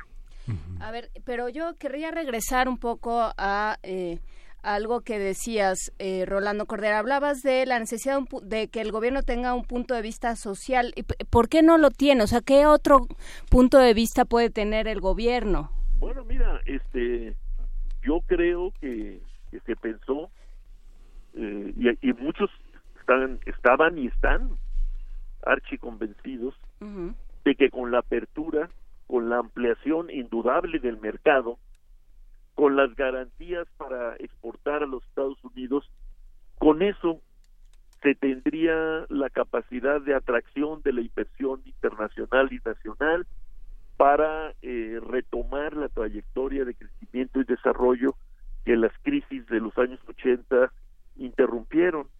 O sea, se tuvo una fe desmedida, eh, ilusa, eh, pero pues al mismo tiempo eh, destru- autodestructiva, ¿verdad? En el mercado y su, como decía el presidente Reagan y en sus magias, ¿no? Olvidándose de que en todos los casos, incluso los casos de éxito reciente, de globalización con crecimiento y desarrollo, siempre ha habido una intervención activa y sostenida de los estados y coaliciones sociales y políticas comprometidas no solo con la apertura, la conquista del exterior, eh, etcétera, sino con el desarrollo económico y la industrialización. Esa es la experiencia eh, de, para empezar con de Japón y luego de Corea y los llamados tigres asiáticos, y es hoy la experiencia despampanante de, de China. Eh, y esa, eso se hizo a un lado y se llegó, se llegó incluso a decir que las reformas económicas de mercado en las que se metió México eran parecidas a las reformas que habían hecho los, los dirigentes chinos, ¿no? En, que en el caso de China nunca se renunció a una presencia activa, reguladora y promotora de- del Estado. Aquí renunciamos a eso. Y en esa medida, eh, esto se, se, se combinó con el decaimiento, el debilitamiento eh, muy acentuado del mundo sindical mexicano, que nunca fue muy grande en el luchador, como lo sabemos, ¿no? Pero bueno, no es lo mismo tener sindicatos que no tenerlos, ¿no? No es lo mismo tener sindicatos que, que busquen un arreglo con la empresa o quedar bien con los gobernantes que unos sindicatos que son de hecho sindicatos de la empresa, ¿no? Los, lo- lo- trabajadores se quedaron sin mecanismos elementales de defensa y promoción de sus intereses. Y uno de los resultados de este hecho es el pues esta, esta como tú dices esta esta eh, situación impresentable del régimen salarial mexicano que ahora nos pone sobre la cara los estadounidenses y los canadienses presionados por sus propios sindicatos porque están eh, alegando que nuestra circunstancia pues constituye competencia desleal, ¿no? O dumping social, como se le llaman algunos.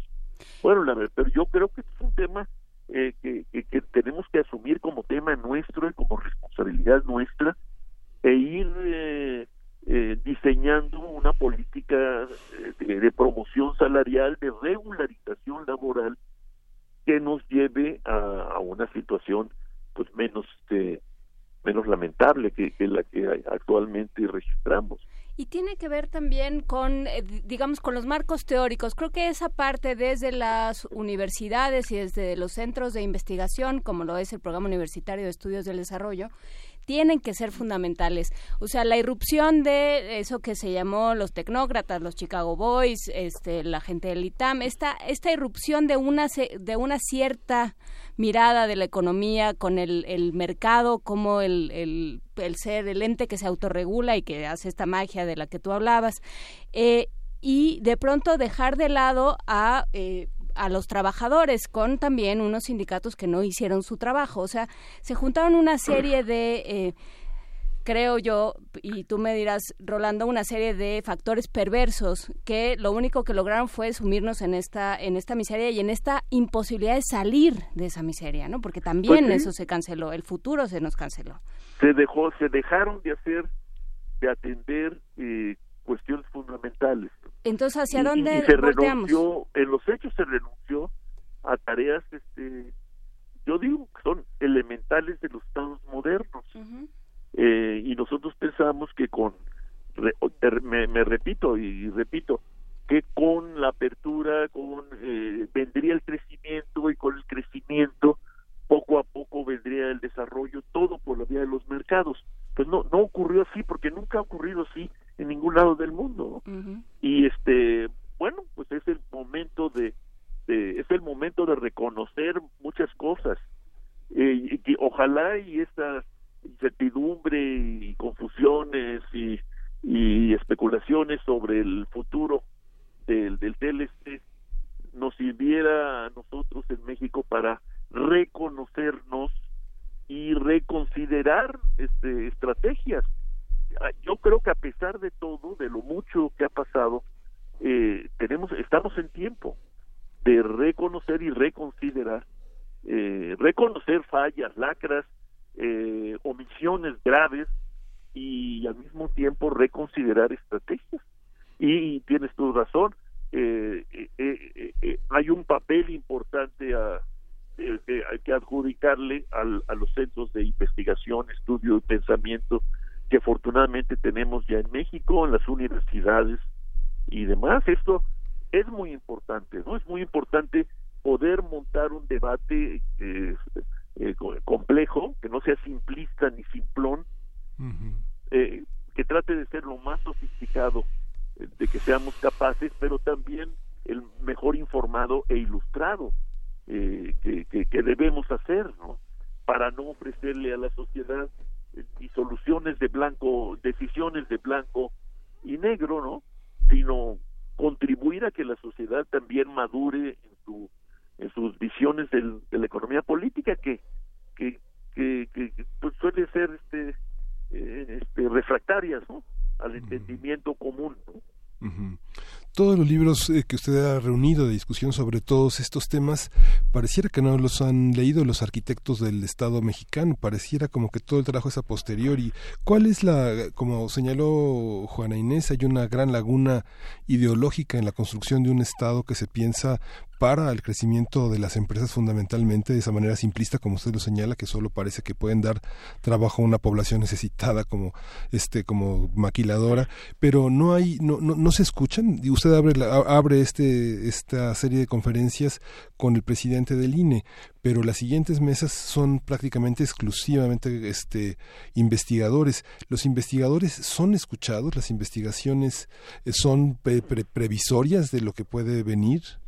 Bueno, mire usted, este, muchas investigaciones que se hacen en la UNAM, pero no solo en la UNAM, en toda el, área metropolitana de la Ciudad de México, así como en la Universidad de, Guadalajara, en la Universidad de Sonora, en el Colegio de Sonora, en la Universidad de Nuevo León. O sea, hay, hay mucha gente en México ya este, dedicada profesionalmente a la enseñanza y la investigación eh, y, y, y, la mayor parte de ella está ubicada en las universidades públicas.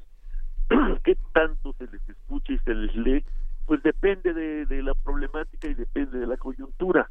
Lo que sí puedo decir es que no ha habido un, eh, digamos, una especie de, de, no hay una ecología para la interrelación permanente, enriquecedora entre el pensamiento académico, vamos a llamarle así, pero también extendámoslo en general los intelectuales y las decisiones del poder.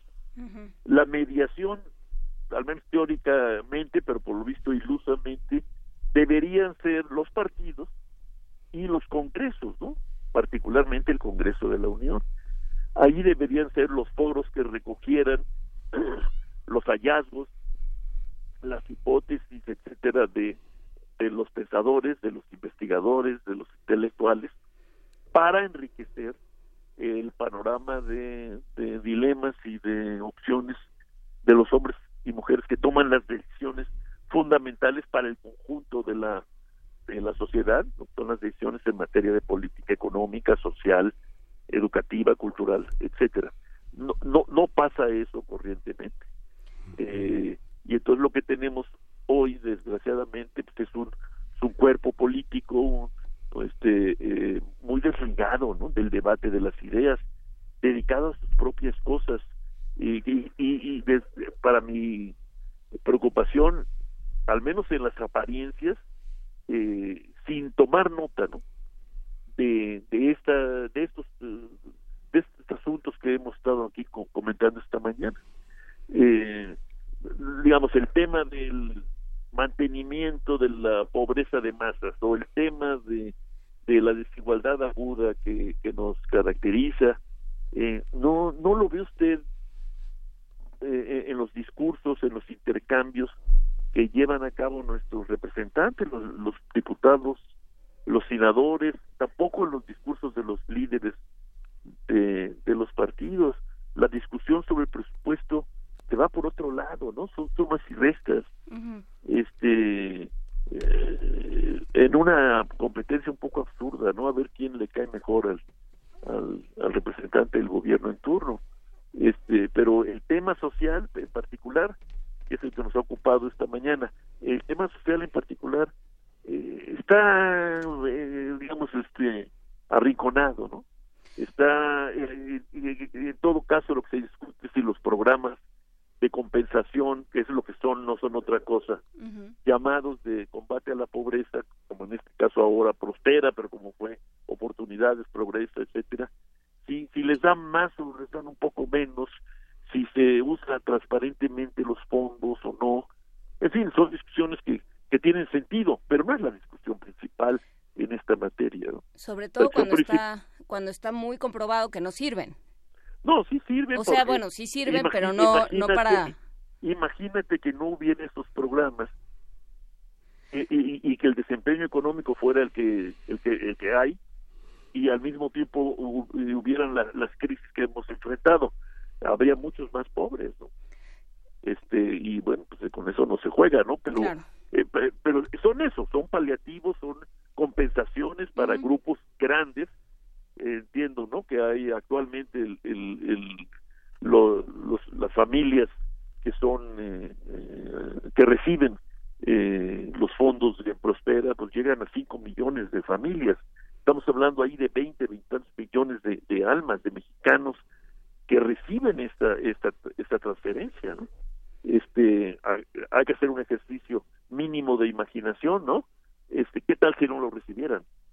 No, por bueno, pues su, su, su situación sería, eh, bueno, inenarrable, ¿no? Yo creo.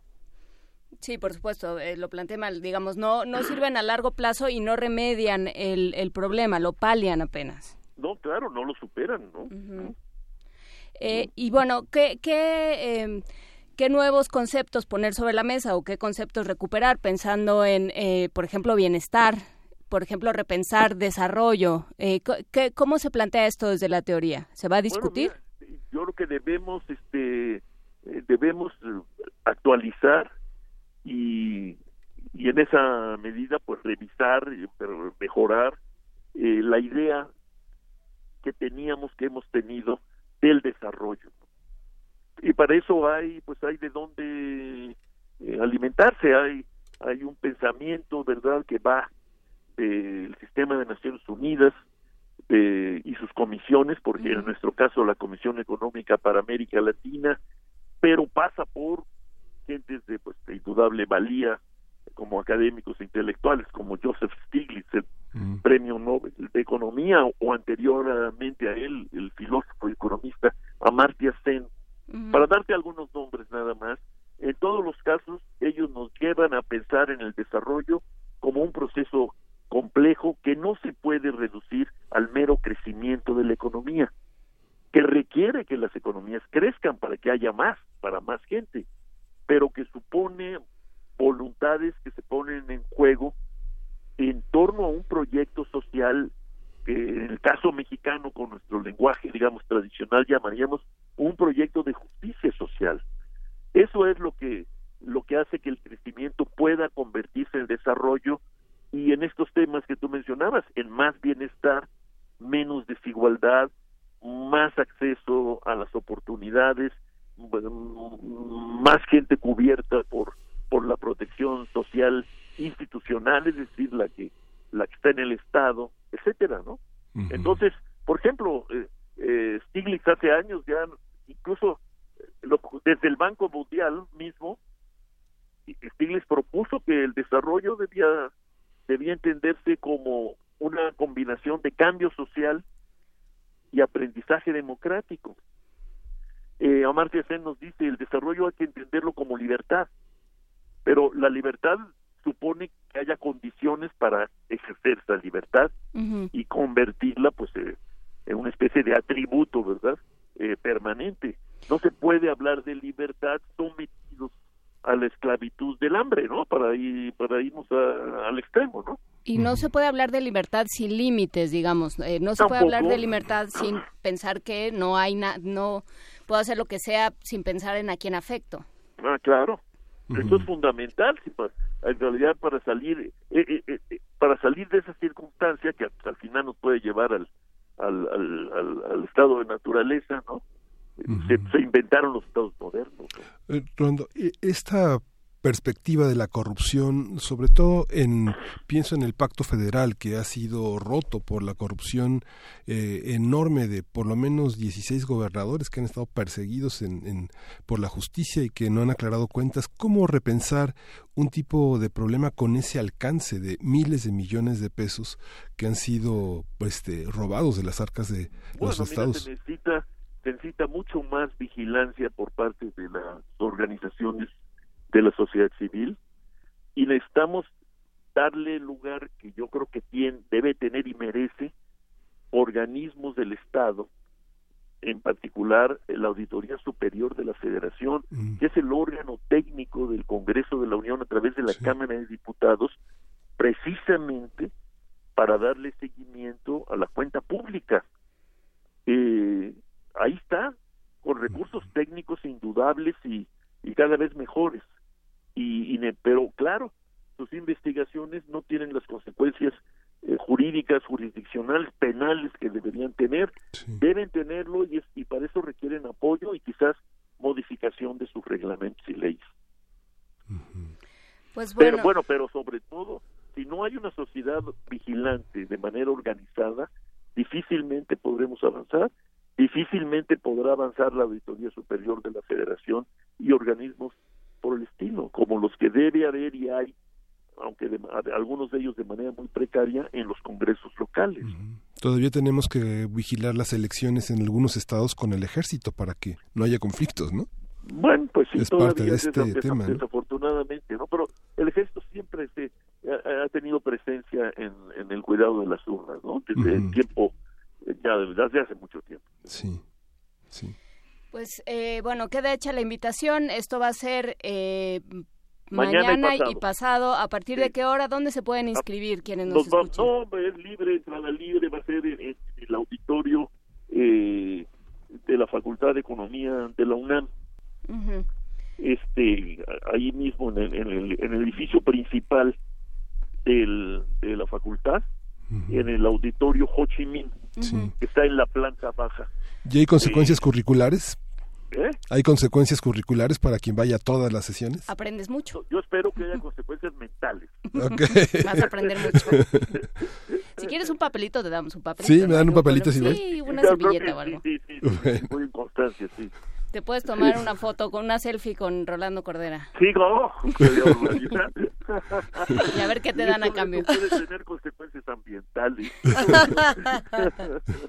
bueno, Rolando, pues eh, un abrazo, buena suerte. Igualmente, oye, muchas gracias, ¿eh? Muchas gracias por por ayudarnos a difundir esto y qué, qué bueno que conversamos. Me estuve muy interesado. Pues sí. Eh, a ver, ¿a partir de qué hora están mañana? Sí, estamos convocando a las nueve de la mañana para inaugurar y la primera mesa sería a las nueve treinta. Perfecto. Entonces, mañana a partir de las 9 de la mañana en el Auditorio Ho Chi Minh de la Facultad de Economía de la UNAM, estas, este décimo diálogo nacional por un México social eh, organizado por el Programa Universitario de Estudios del Desarrollo. Muchísimas gracias, Rolando Cordera, por esta conversación. Gracias a ustedes, Luisa, este, muy amables. Hasta luego. Un abrazo. Hasta luego. Y despedimos esta conversación con una postal sonora que nos es que es un poco a petición popular porque llegaron muchos mensajes eh, diciendo que les gustó muchísimo eh, la música que pusimos de Sistema Solar que nos compartió Cindy Pérez Ramírez acompañada con Dulce García quienes se encuentran en el Festival Internacional Cervantino. Así que a continuación tenemos una postal sonora de lo que ocurrió anoche en Alóndiga en el centro de Guanajuato. Ahora, ahora lo sabremos. Bueno, ¿cómo está mi gente? Eso.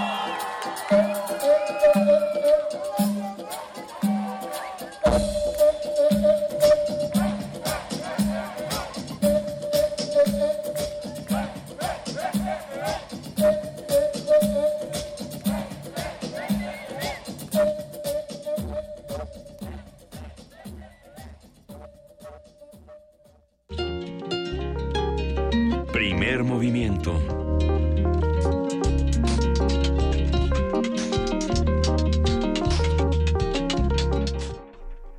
Son las 9 de la mañana con 40 minutos, ya con 41 minutos de este martes 17 de octubre y tenemos mucho que discutir, mucho que leer, mucho que compartir con ustedes. Nos da muchísimo gusto eh, contarles que el día de ayer arrancó la decimocuarta Feria del Libro en la Torre 2 de Humanidades. Esto, como ustedes saben, está frente a las islas en, Ciudad Universitaria.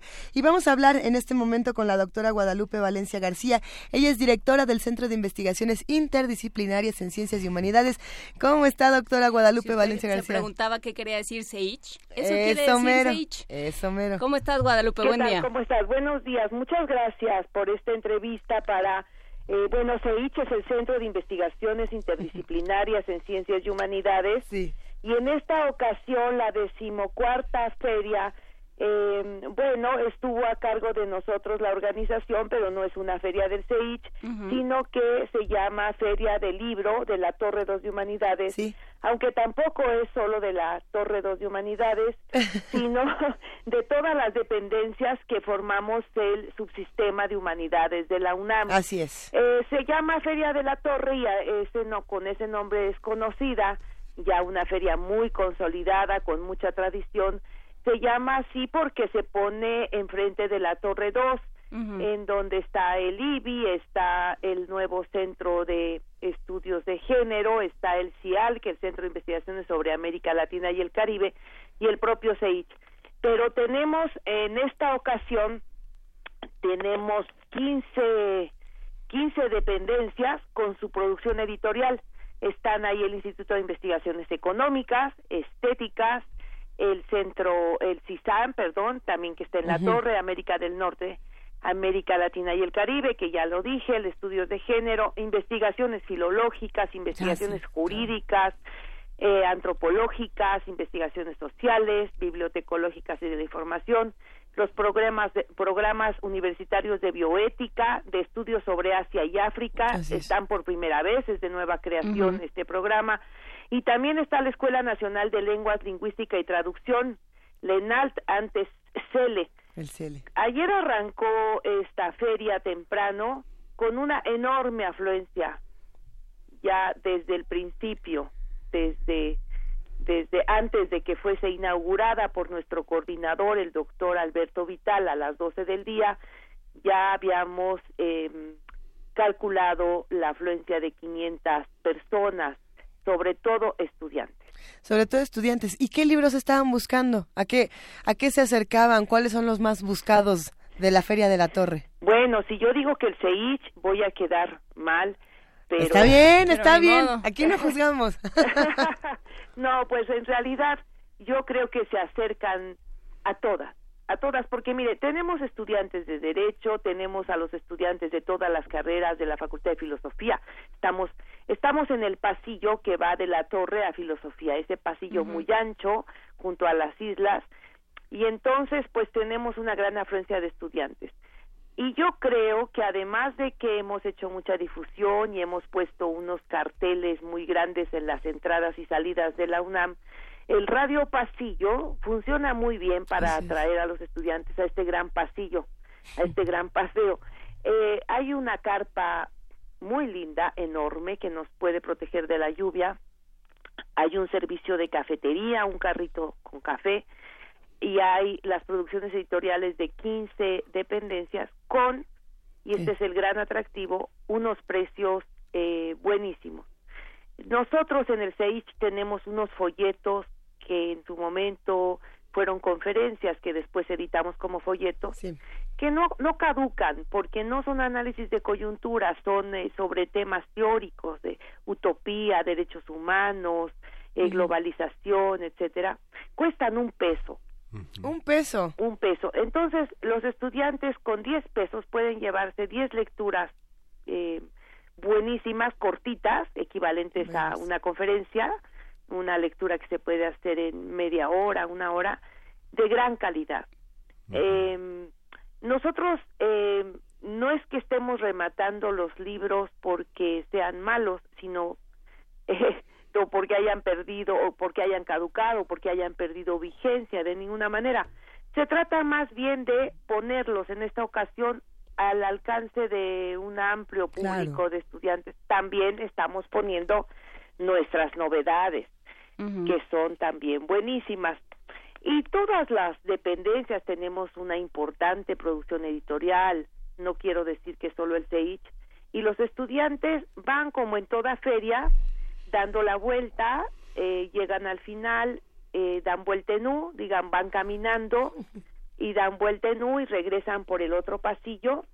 Y en, bueno, se alcanzan a ver eh, las de 15 stands en, no sé, eh, pues algunos se llevan unas horas porque lo, lo miran con calma, algunos colegas han ofrecido unos sofás en sus stands para que los estudiantes se sienten o los, los académicos que pasan por allí se sienten a ojear libros y revistas pero creo que es una gran oportunidad. Lo que tiene esta feria es que a diferencia de minería o a diferencia de Guadalajara, donde la UNAM está presente, la, el subsistema de humanidades está presente todo junto con las novedades de cada dependencia.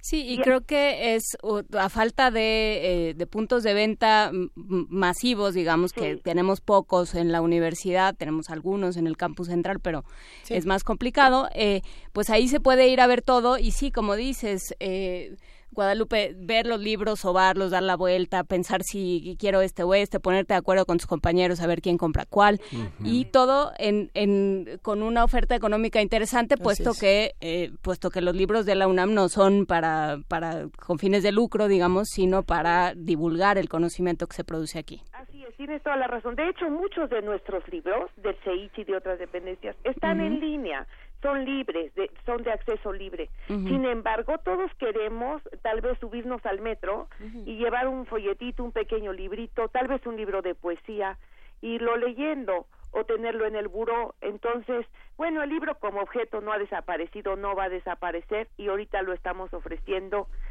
realmente eh, con mucha calidad, a muy buenos precios. Pues yo invito a todos los que nos están escuchando a acercarse a esta ya tradicional Feria del Libro de la Torre de Humanidades. ¿Cuándo concluye?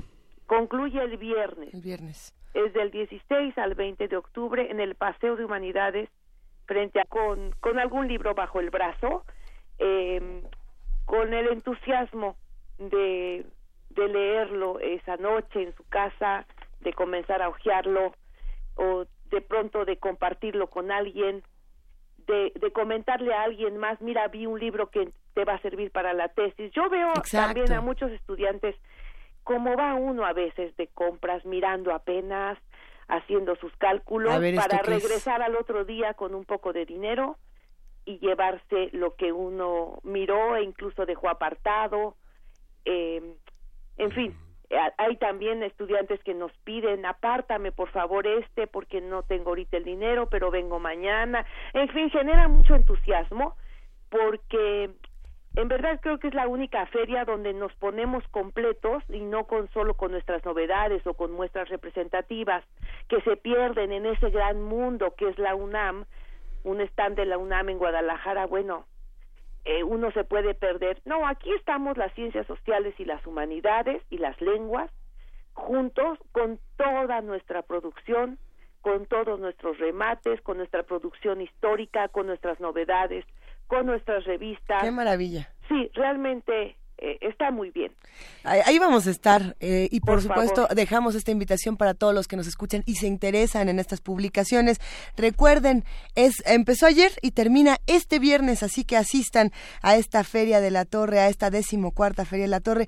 Muchísimas gracias, doctora Guadalupe Valencia García. Al contrario, yo soy la agradecida eh, por este espacio. Nos escuchamos y nos vemos muy pronto. Mil gracias. ¿Cómo no? Hasta luego. Adiós. Quédense con nosotros. Eh, estamos aquí en primer movimiento a las 9 de la mañana con 52 minutos y tenemos invitaciones que hacer, Miguel Ángel Quemay. Sí, tenemos boletos para, para el autocinema. Cada boleto es por coche sin límite de personas al interior y se van por teléfono. Son cinco boletos al 5536. Eh, 55 36 43 39 y son en el cinema autocinema insurgentes eh, Eterno Resplandor de una mente sin recuerdos, El Club de la Pelea, Alien Covenant, Across the Universe, una función sorpresa de medianoche. Todo esto empieza este martes a las 9 de la noche, eh, está Eterno Resplandor de una mente sin recuerdos, El Club de la Pelea el miércoles 18 de octubre a las 9 de la noche, Alien Covenant, jueves 19 a las 9, Across the Universe viernes 20 de octubre a las 8, la función sorpresa de medianoche el viernes 29 de octubre, en punto de la medianoche y regresar al futuro, esta trilogía que es el sábado 21 de octubre a las 8 de la noche. Me encanta que lo dijiste como novela de Proust, regresar al futuro. Pero son las tres. Pues, a ver, pero la trilogía de Volver al Futuro. O sea, pero, pero se las avientan todas, todas seguidas. Pues, pues yo creo que sí. Hasta que, hasta que ya Michael J. Fox se te sale por las orejas. Martin McFly estaría de acuerdo en que las viéramos todas de corridito. ¿A poco no? Sí. Sí, sí. Martin McFly tenía ideas muy raras. Se peinaba muy raro, tenía ideas muy raras. Eso. Y el domingo 22 de octubre a las 8 de la noche para acabar bien el fin de semana, intensamente. Ah, qué bonita es intensamente. Ay, no, yo no la he visto porque dicen que lloras. Bueno, sí. Me he negado a verla porque dicen que lloras está Muy A ver, tenemos más, más eh, boletos para el autocinema Coyote 55 36 43 39. Miguel Ángel Quemain les dijo los de insurgentes, para los que se quieran ir a Polanco, ahí les va 500 días, es que esta película siempre decimos que es 500 días sin ella y otros dicen que es 500 días con ella. 500 Days of Summer, este es el martes, el día de hoy a las 9 de la noche. Naranja Mecánica, por si usted quiere ver un reflejo de la actualidad o, o no, todo depende. A Clockwork Orange, esto es el miércoles 18 de octubre. Evil Dead, el despertar del diablo y es la primera, no es la segunda, la de Ash donde se corta la mano. Esta es la, la primera donde está la casa embrujada, ¿sí? O es el remake? Alguien que me puede... Bueno, ahorita investigamos porque... Usted vaya y nos platica. Sí, ahí les contamos. A ver, Evil Dead es el jueves 19 de octubre a las 9 de la noche. La Bella y la Bestia. Y yo me imagino que esta es... ¿La de Disney o la de la, la, otra? Pues usted vaya... La de la muchacha cara de plástico. Pues usted vaya y nos cuenta. Pero sí, ahorita... No, ¿saben que Yo creo que esta sí es la, la que no es animada. Donde sale Emma Watson, sí, en efecto, esa es.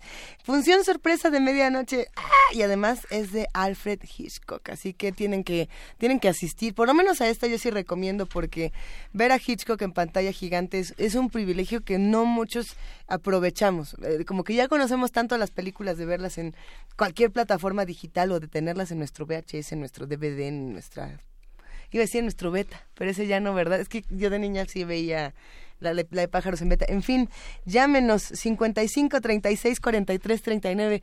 ¿Qué les digo? Es que nos emociona mucho cuando podemos darnos un minuto para hablar de cine, pero ese minutito terminó porque primer movimiento terminó también esta mañana. Ya nos vamos.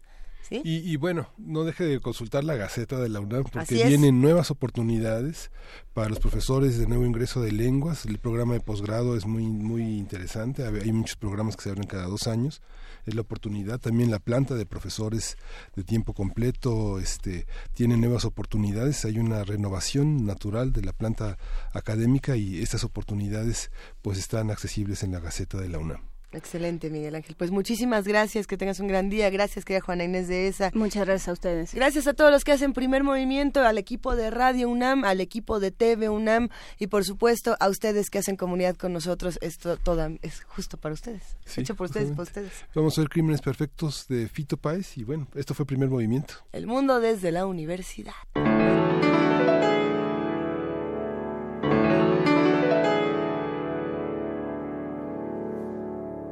¿Sentiste alguna vez lo que es tener el corazón roto? ¿Sentiste a los asuntos pendientes volver? Hasta volverte muy loco. Si resulta que sí, sí podrás entender lo que me pasa a mí esta noche. Ella no va a volver y la pena me empieza a crecer adentro. La moneda cayó por el lado de la soledad.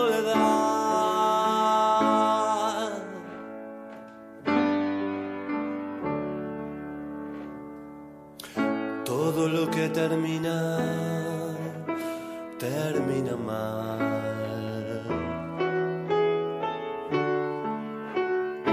Poco a poco. Y si no termina, se contamina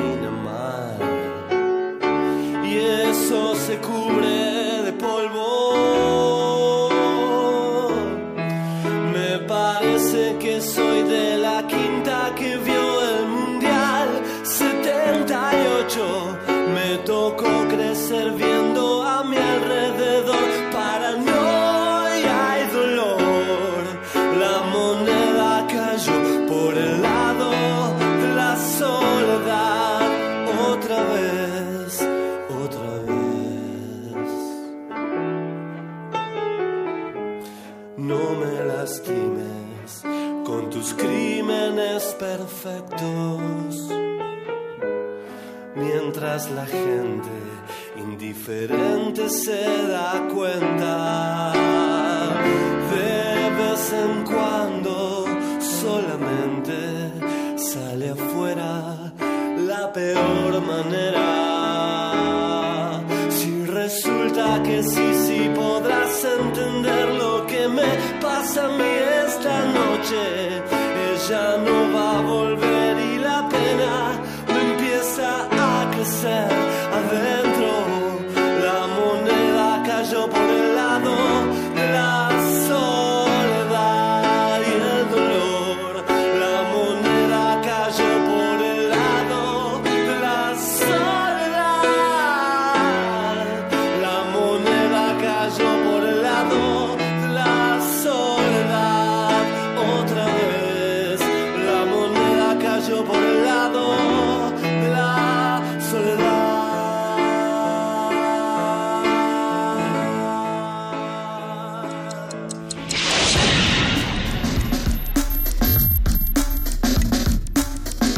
Radio UNAM presentó